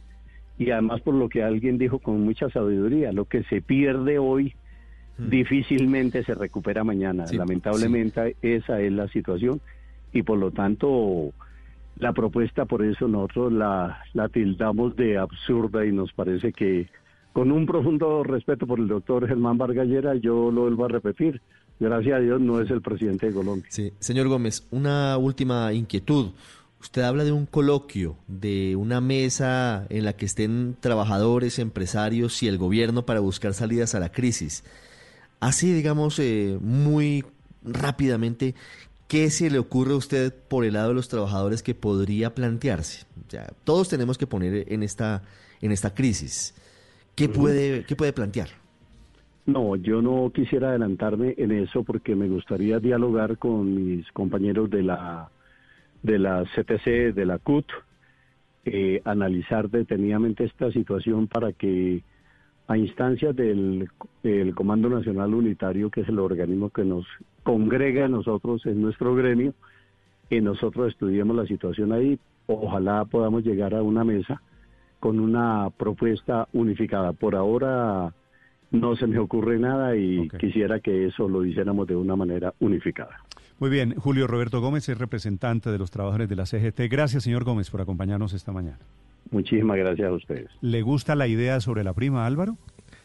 Pues Néstor, aunque suene muy duro, eh, yo creo que sí, porque hay que hacer sacrificios y se hacen de un lado o de otro, o, o reduciendo salarios o reduciendo la prima, porque el desempleo es el peor sacrificio de todos. Hay que hacer todo para evitarlo, todo.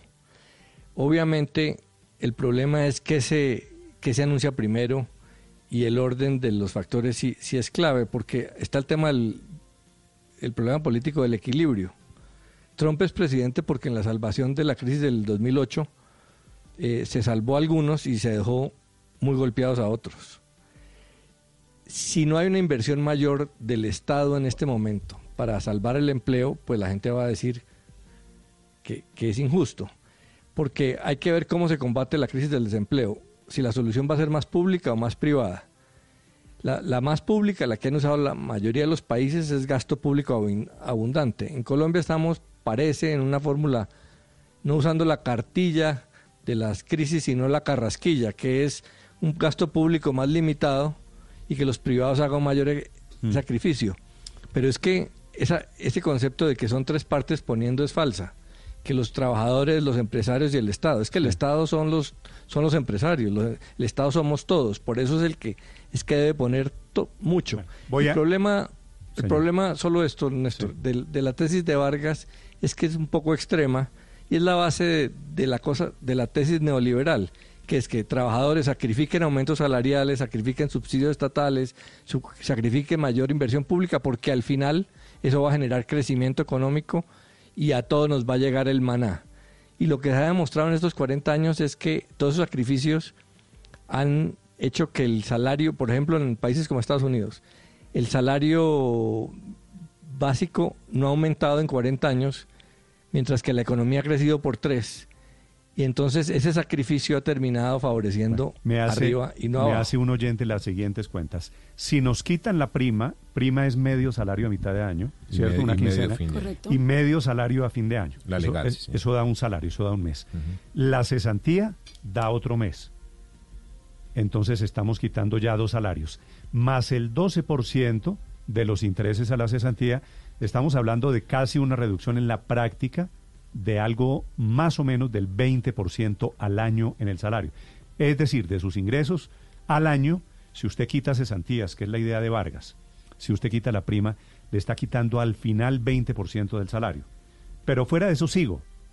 Él dice que hay que quitar eh, la prima, la, el subsidio de transporte. También, sí, señor. Porque como los trabajadores no van, están haciendo la mayoría de teletrabajo, hay que eliminar el subsidio de transporte y hay que eliminar la dotación.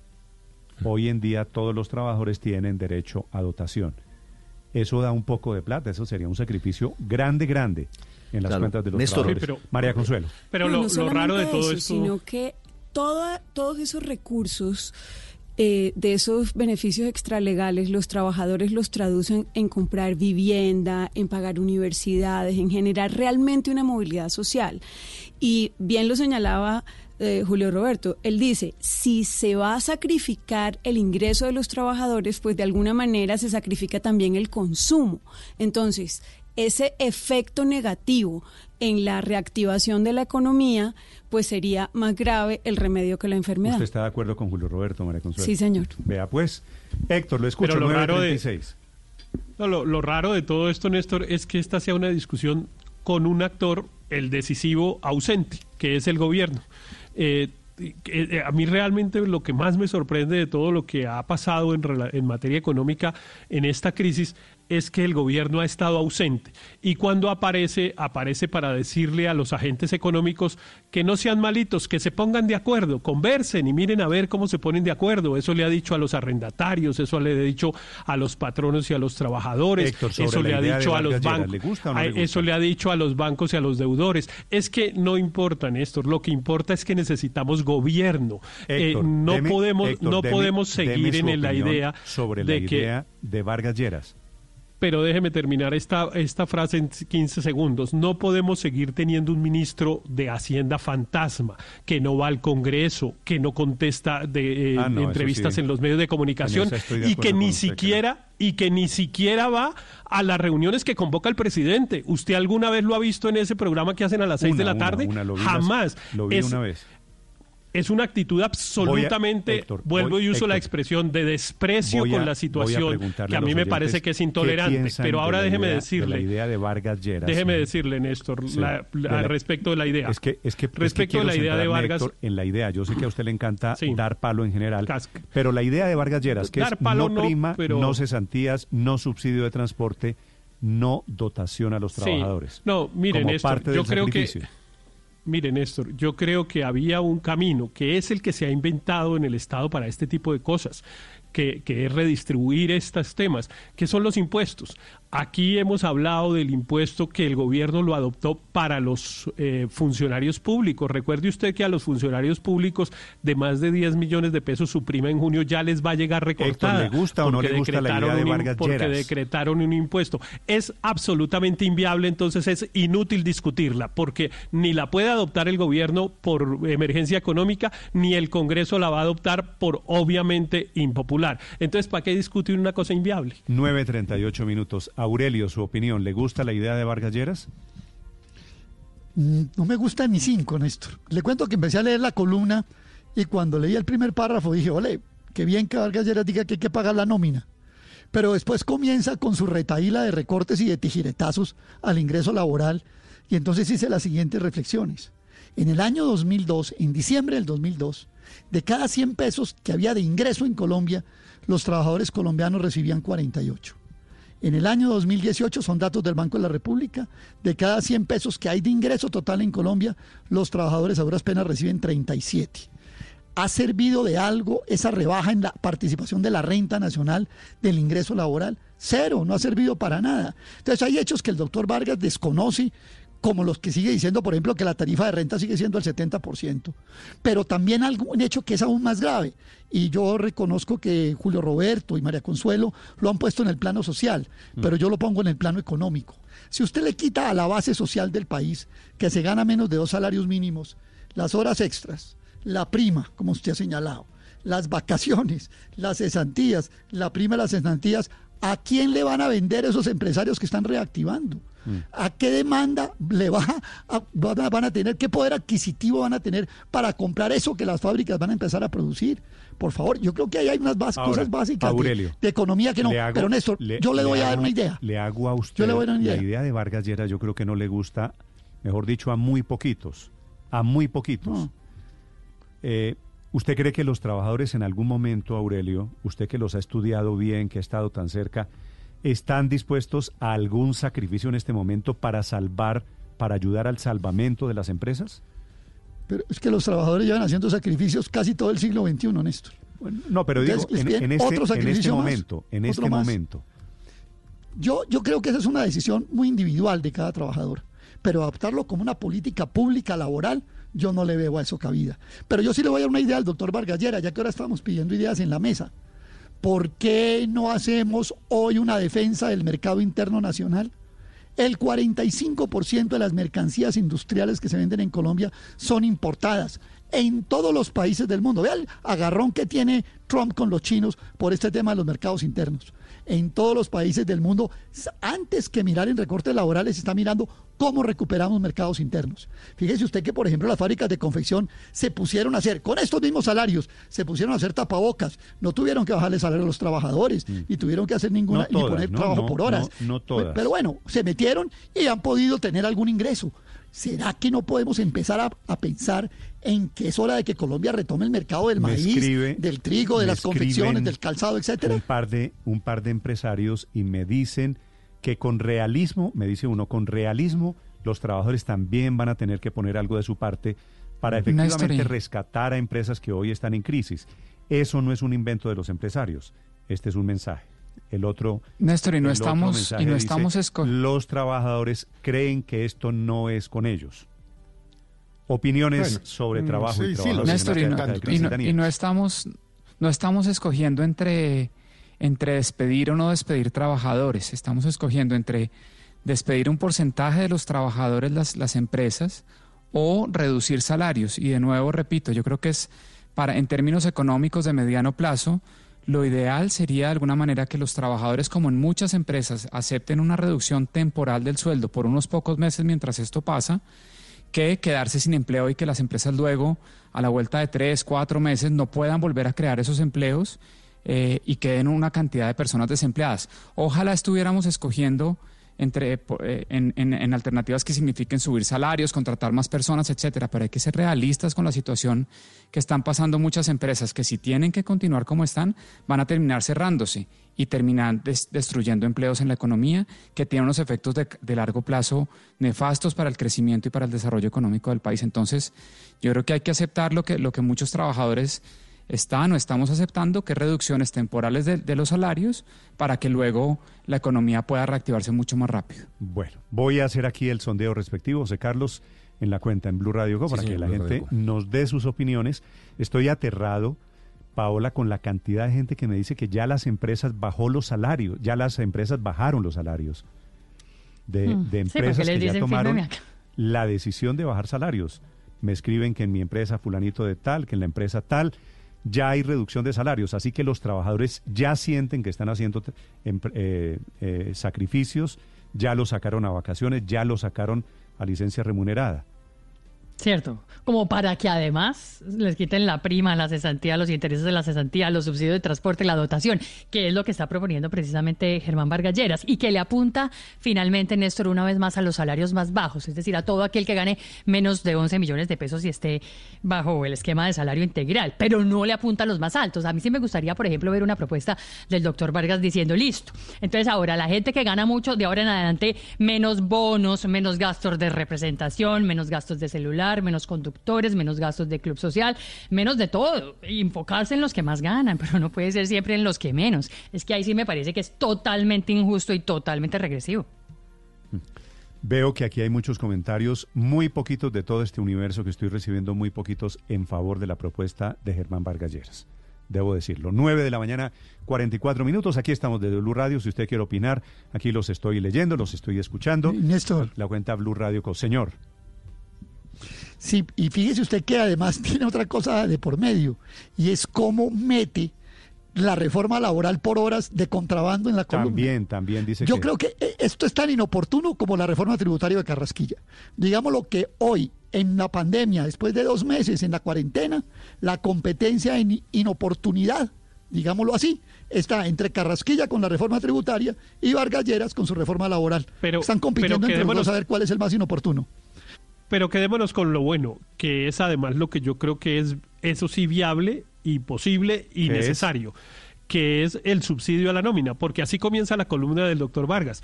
El doctor Vargas comienza diciendo, mire, en todos los países del mundo lo que han tenido que hacer es subsidiar al menos parcialmente las nóminas de pequeñas y medianas, de pequeñas y medianas empresas. Después echa los párrafos inviables y, y totalmente impopulares.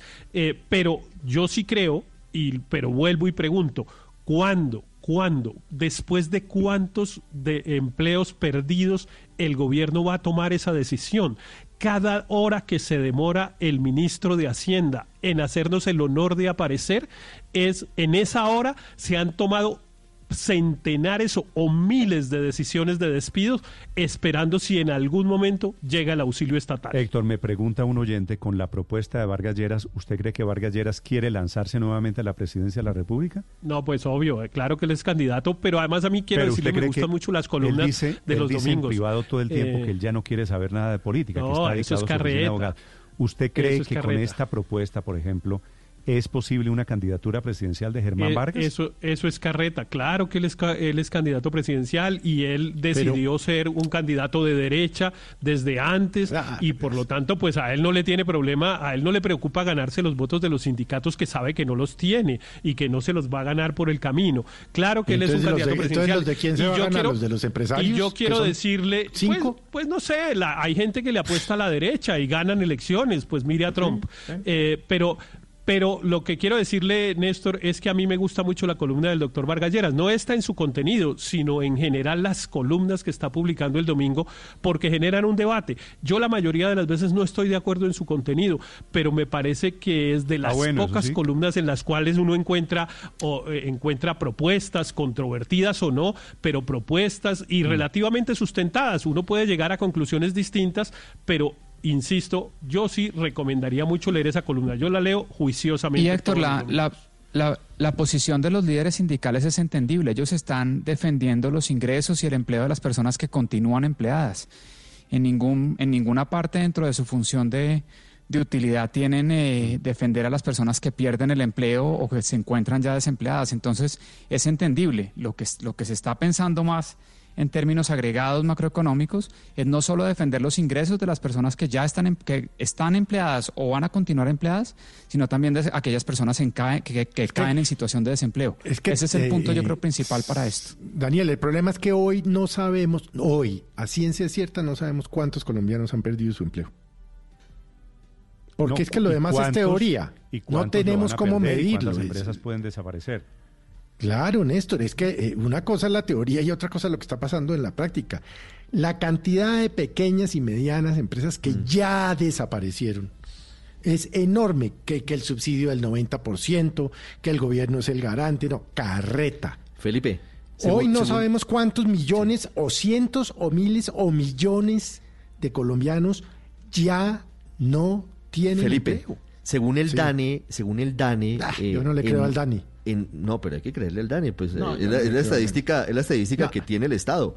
Pero el DANE dice las que se ha características perdido del subdesarrollo es que no tiene estadística. Mire, Ricardo. un millón y medio de empleos se han perdido entre marzo del año pasado y marzo de este año. Solamente Uh, contando una semana, solamente contando una semana de aislamiento obligatorio preventivo, un millón y medio de Mm. empleos. Sume lo que viene después. Bueno, No, por Para eso le digo. Y, eh, perdón, esto, controvertida la propuesta de Vargas, por supuesto, pero imposible jurídicamente, dice el profesor Riveros. No lo sé, no le voy a discutir a Héctor, que es profesor. y tal. Ahora, aquí hay pero en un momento de dado al realidad. trabajador le dicen, Felipe, ¿usted meta- prefiere meta la sacrificar su no es prima o perder el Es puesto? de realidad económica de las empresas que están ahogándose, que están Claro, a punto de claro. fracasar, de aniquilarse, versus la realidad económica. Entonces, claro, por un lado hay necesidades de los trabajadores, pero también hay realidades de las empresas. Voy a estarlos escuchando, leyendo aquí en la cuenta, 9 de la mañana, 49 minutos en Blue Radio. Estás escuchando Blue Radio. Quédate en casa. Para Atena lo más importante es tu bienestar. Ahora puedes comprar todos nuestros productos desde la comodidad de tu casa. Entra a atena.com.co o llama a la línea 018 52 48 48. Recuerda 018 52 48 48. Tena, la marca líder mundial en incontinencia.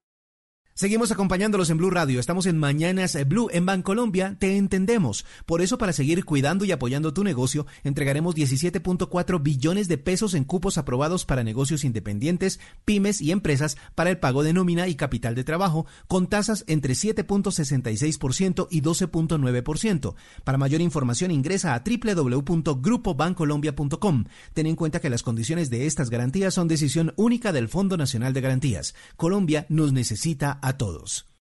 ¿Sabías que el pollo colombiano fortalece tu sistema inmunológico gracias a sus vitaminas y minerales? Por eso nuestros apicultores siguen trabajando para que no te falte la mejor proteína. Conoce recetas y puntos de venta en acomerpollo.com. Pollo colombiano fresco y con sabor. Campaña FENAV y FONAV.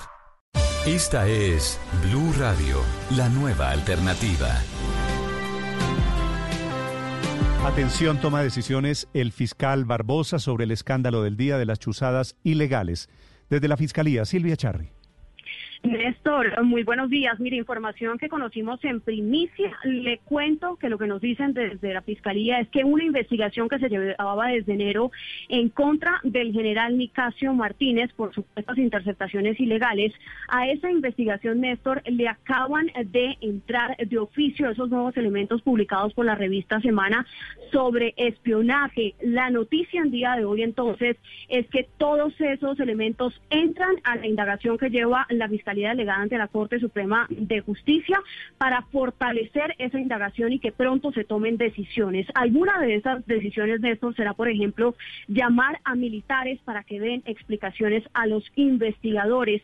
El fiscal general Francisco Barbosa ordenó a esa fiscalía delegada ante la Corte Suprema de Justicia que priorice el caso por tratarse de una eventual violación a los derechos humanos. Silvia, gracias. 9 de la mañana, 52 minutos. El escándalo de Venezuela tiene que ver con la supuesta invasión que denuncia el gobierno de Maduro. Vamos a Caracas con las novedades y el desmentido del gobierno colombiano. Maduro vuelve a decir que la invasión cogieron a un par de personas en un puerto sobre el Atlántico, que la denuncia, que la investigación relaciona a Colombia y a la conspiración urdida desde Colombia. En Caracas, Santiago Martínez. Sí, Néstor, mire, el capitán venezolano Javier eh, Nieto junto a Jordan Gudroff, quien fue miembro de las Fuerzas Especiales del Ejército de Estados Unidos, pues se atribuyeron a través de un video la noche de este domingo toda la logística en lo que fue esta acción armada de un grupo de hombres que en lanchas rápidas intentó ingresar a Venezuela por las costas del estado Vargas, esto acá muy cerca de Caracas. La acción está dentro de lo que ellos han denominado la operación Gedeón, cuyo primer objetivo, aseguran ellos, pues es detener a integrantes del gobierno de Nicolás Maduro y al propio Nicolás Maduro. Este capitán Nieto Quintero insistió en señalar que los hechos son reales, que no se trata de un montaje o un falso positivo, como de hecho sí piensa la oposición venezolana, y además pidió a la Fuerza Armada sumarse a esta operación a los miembros de las Fuerzas Armadas que por favor se unan a esta gesta libertaria Operación Gedeón, cuyo objetivo número uno es la captura de la organización criminal que hoy desafortunadamente dirige los destinos de la nación. Es evidente de que se han agotado todas las medidas electorales, democráticas, políticas, económicas, de todo tipo. Jordan Goodruff, el militar estadounidense que estaría coordinando la operación, Néstor además confirmó que esas lanchas zarparon desde las costas colombianas. Entre tanto, el chavismo, por supuesto, responsabiliza tanto al gobierno de Trump como al de Iván Duque de estar detrás de esta acción armada que terminó, recordemos, con saldo de ocho abatidos y dos detenidos, además de un lote de armas de alto calibre De hecho, acaba de hablar hace pocos minutos Nicolás Maduro, lo hizo en una conferencia eh, que hace con los países no alineados y acaba de decir que el objetivo real de esta acción era matarlo a él. Esto acaba de decir Nicolás Maduro. Santiago, gracias. Desde Venezuela, 9 de la mañana, 54 minutos. Noticias agridulces esta mañana sobre el coronavirus en Estados Unidos. Ricardo Espinosa. Así es, Néstor, muerte en los trenes, eh, porque la situación realmente así lo presentan. Los desamparados buscan el sistema subterráneo para refugiarse. Dos hombres encontrados sin vida en las últimas horas en el metro, que pone una vez más el dedo en la llaga de los desamparados en la capital del mundo. El primero fue el día viernes en un tren de, de la línea C que va a Washington Heights de norte a sur y de sur a norte en Manhattan. Menos de 12 horas después fue un hombre hallado en la línea del tren 4 en Brooklyn. La policía cree que ambos hombres están ligados con el COVID-19. No ha salido el reporte oficial, pero todo apuntaría que se trata de esto por las condiciones que presentaban. Ahora los trenes están cerrando a medianoche en Nueva York y hasta las 5 de la mañana para dos cosas. Primero, limpiar, desinfectar los vagones y evitar que deambulen los homeless o los hombres de la calle, eh, bajen a dormir en los eh, vagones se estima que unas 60 mil personas sin hogar recorren eh, y van a los refugios, pero unas 3 mil recorren las calles y utilizan los vagones de los trenes para dormir. Y una buena, Néstor, los hoteles hoy en la Unión Americana hoy están entregando lo que va a ser los nuevos lineamientos para cuando reabran en la Unión Americana. Safe Stay se llama, Estancia Segura. La Asociación Estadounidense de Hoteles y Alojamiento han presentado hoy lo que serían estas pautas para que se cumplan. Lo han hecho las cadenas más importantes como Hilton, Marriott y Best Western entre otras para la estandarización de la limpieza. Busca que el lavado de manos sea realmente frecuente y el uso de desinfectantes se ubique en dispensadores claves en los puntos de los hoteles, instalar más señalización sobre cómo usar y manejar las mascarillas, los protectores faciales, reforzar las prácticas de limpieza en lugares como ascensores, en las zonas del check-in, de registro, la recepción, los baños y una solicitud que le dan a los trabajadores para que también arreglen los comedores, la zona de huéspedes para el distanciamiento social. Son claves, dicen, en la sala de televisión, en la recepción, todo va a cambiar. Más espacio, más recomendaciones para el beneficio y seguridad tanto de trabajadores como de los huéspedes, Néstor.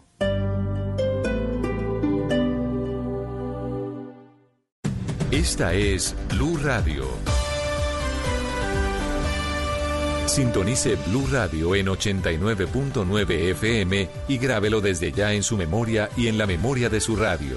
Blue Radio, la nueva alternativa.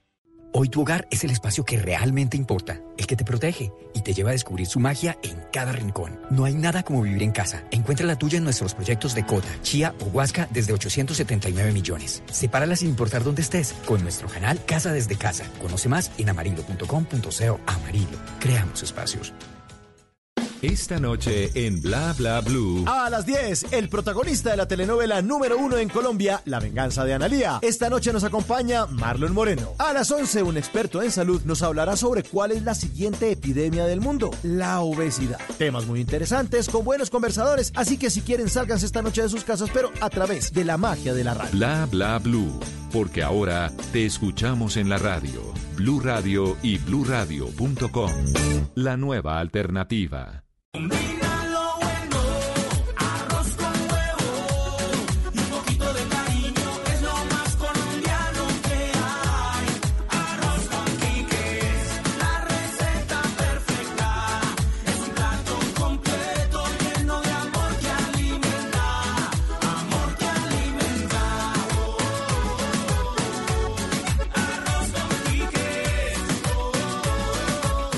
quiques, En estos momentos asiagos y difíciles, momentos que nos llevan a sacar lo mejor de nosotros como personas y como familias, porque el destino está en nuestras manos, debemos actuar con solidaridad y responsabilidad, respetando y acatando las decisiones de nuestros gobernantes, protegiendo a nuestros abuelos y a los menos favorecidos, para mostrar al mundo nuestra resiliencia y nuestra capacidad de adaptación. Tenemos que ser mejores juntos. Numeral Yo me cuido, yo te cuido. Blue Radio, la nueva alternativa.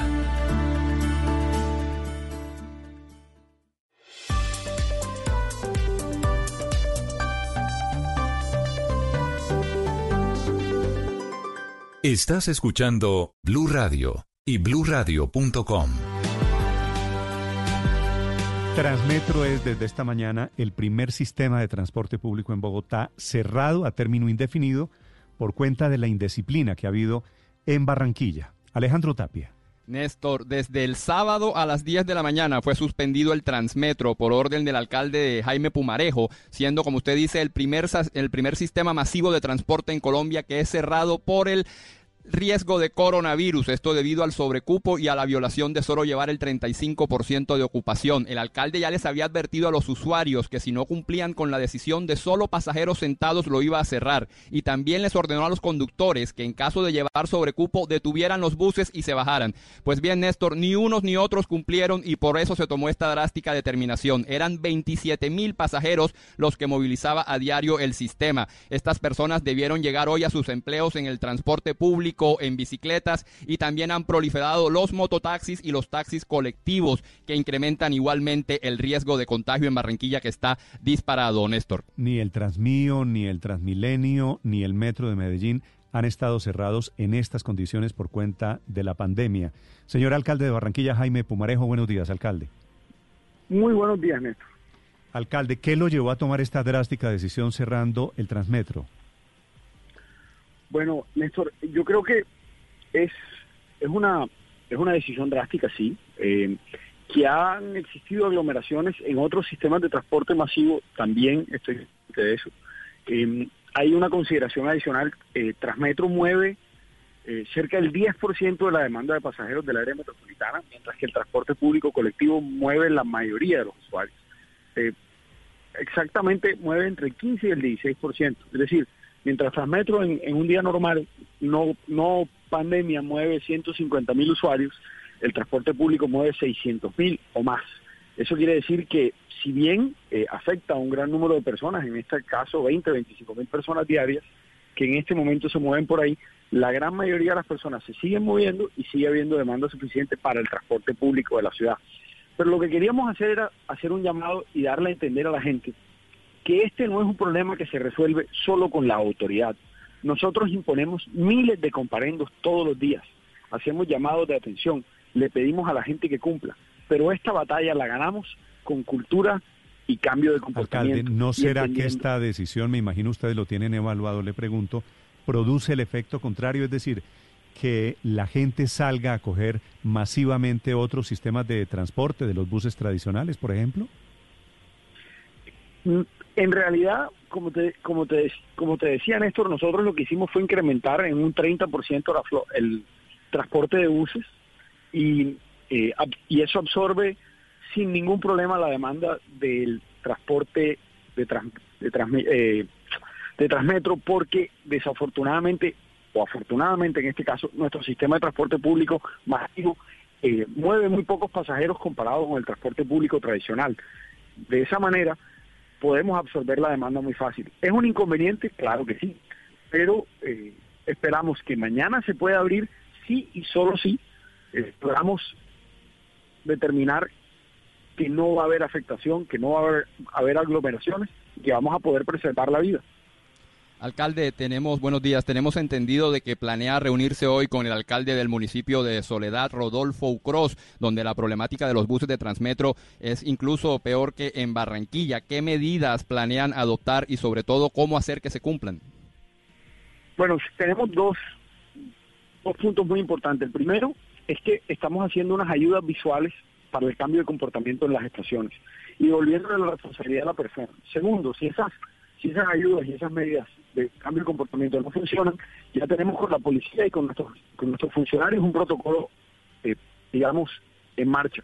El primero es eh, que se detiene el bus, que se le solicita a la gente que se retire del bus y el conductor apaga el vehículo y no anda. Si se rehusan los usuarios a retirarse del bus, se los parendos hasta que la gente se retire. Eh, y eso lo vamos a hacer en cada una de las estaciones. Vamos a tener más de 150 policías en tiempo completo en nuestras estaciones. Eso ya lo veníamos haciendo, pero desafortunadamente no contábamos con, eh, digamos, la tarudez de algunos usuarios de no querer esperar el próximo servicio, o tiempo de la alta influencia que no era habitual. Eh, esta pandemia ha cambiado también los patrones de comportamiento de la gente. Es por eso que estamos asegurándonos que esto funcione para que mañana podamos abrir con todas las garantías que se merecen los barranquilleros y que se merecen nuestros funcionarios. Eh, alcalde, pero si esas medidas que usted anuncia que va a tomar mañana, donde pues ya hay un control, que los ciudadanos de pronto saben cuando ya está lleno el bus, que no pueden entrar, porque usted le, le echa un poco la culpa a los barranquilleros si de pronto si, si uno está en la estación y nadie le está diciendo que ya está lleno ni, ni el conductor del, me- del, del bus cierra, pues entonces uno se sube al bus. ¿No será que más que indisciplina de los ciudadanos hubo falta de medidas de parte de los buses de Transmilenio y de la administración para poder controlarlos? Yo no estoy culpando solo a, a los usuarios, al revés. Yo creo que esto es una tarea que tenemos que hacer, pero todos tenemos que poner de nuestra parte. Pero nosotros pusimos una disposición muy sencilla para el transporte público. Todos usen tapabocas, todos van sentados, nadie va de pie. Esa es la única regla que, que pusimos en el transporte público. Porque inclusive hicimos un estudio y determinamos que ir de pie lo que causa es que tengamos encuentros cara a cara con algunos, con, con quien ascende y descende del bus, terminamos rozándonos de más y por eso preferimos que todo el mundo permaneciera eh, sentado. Eso garantiza el aforo reducido y garantiza eh, menos contacto. Lo hacemos con perifoneo, entregábamos ayudas visuales, le eh, teníamos guías del Transmetro en cada una de nuestras estaciones y aún así los usuarios desafortunadamente se aglomeraron en algunos puntos. Yo no estoy diciendo que eso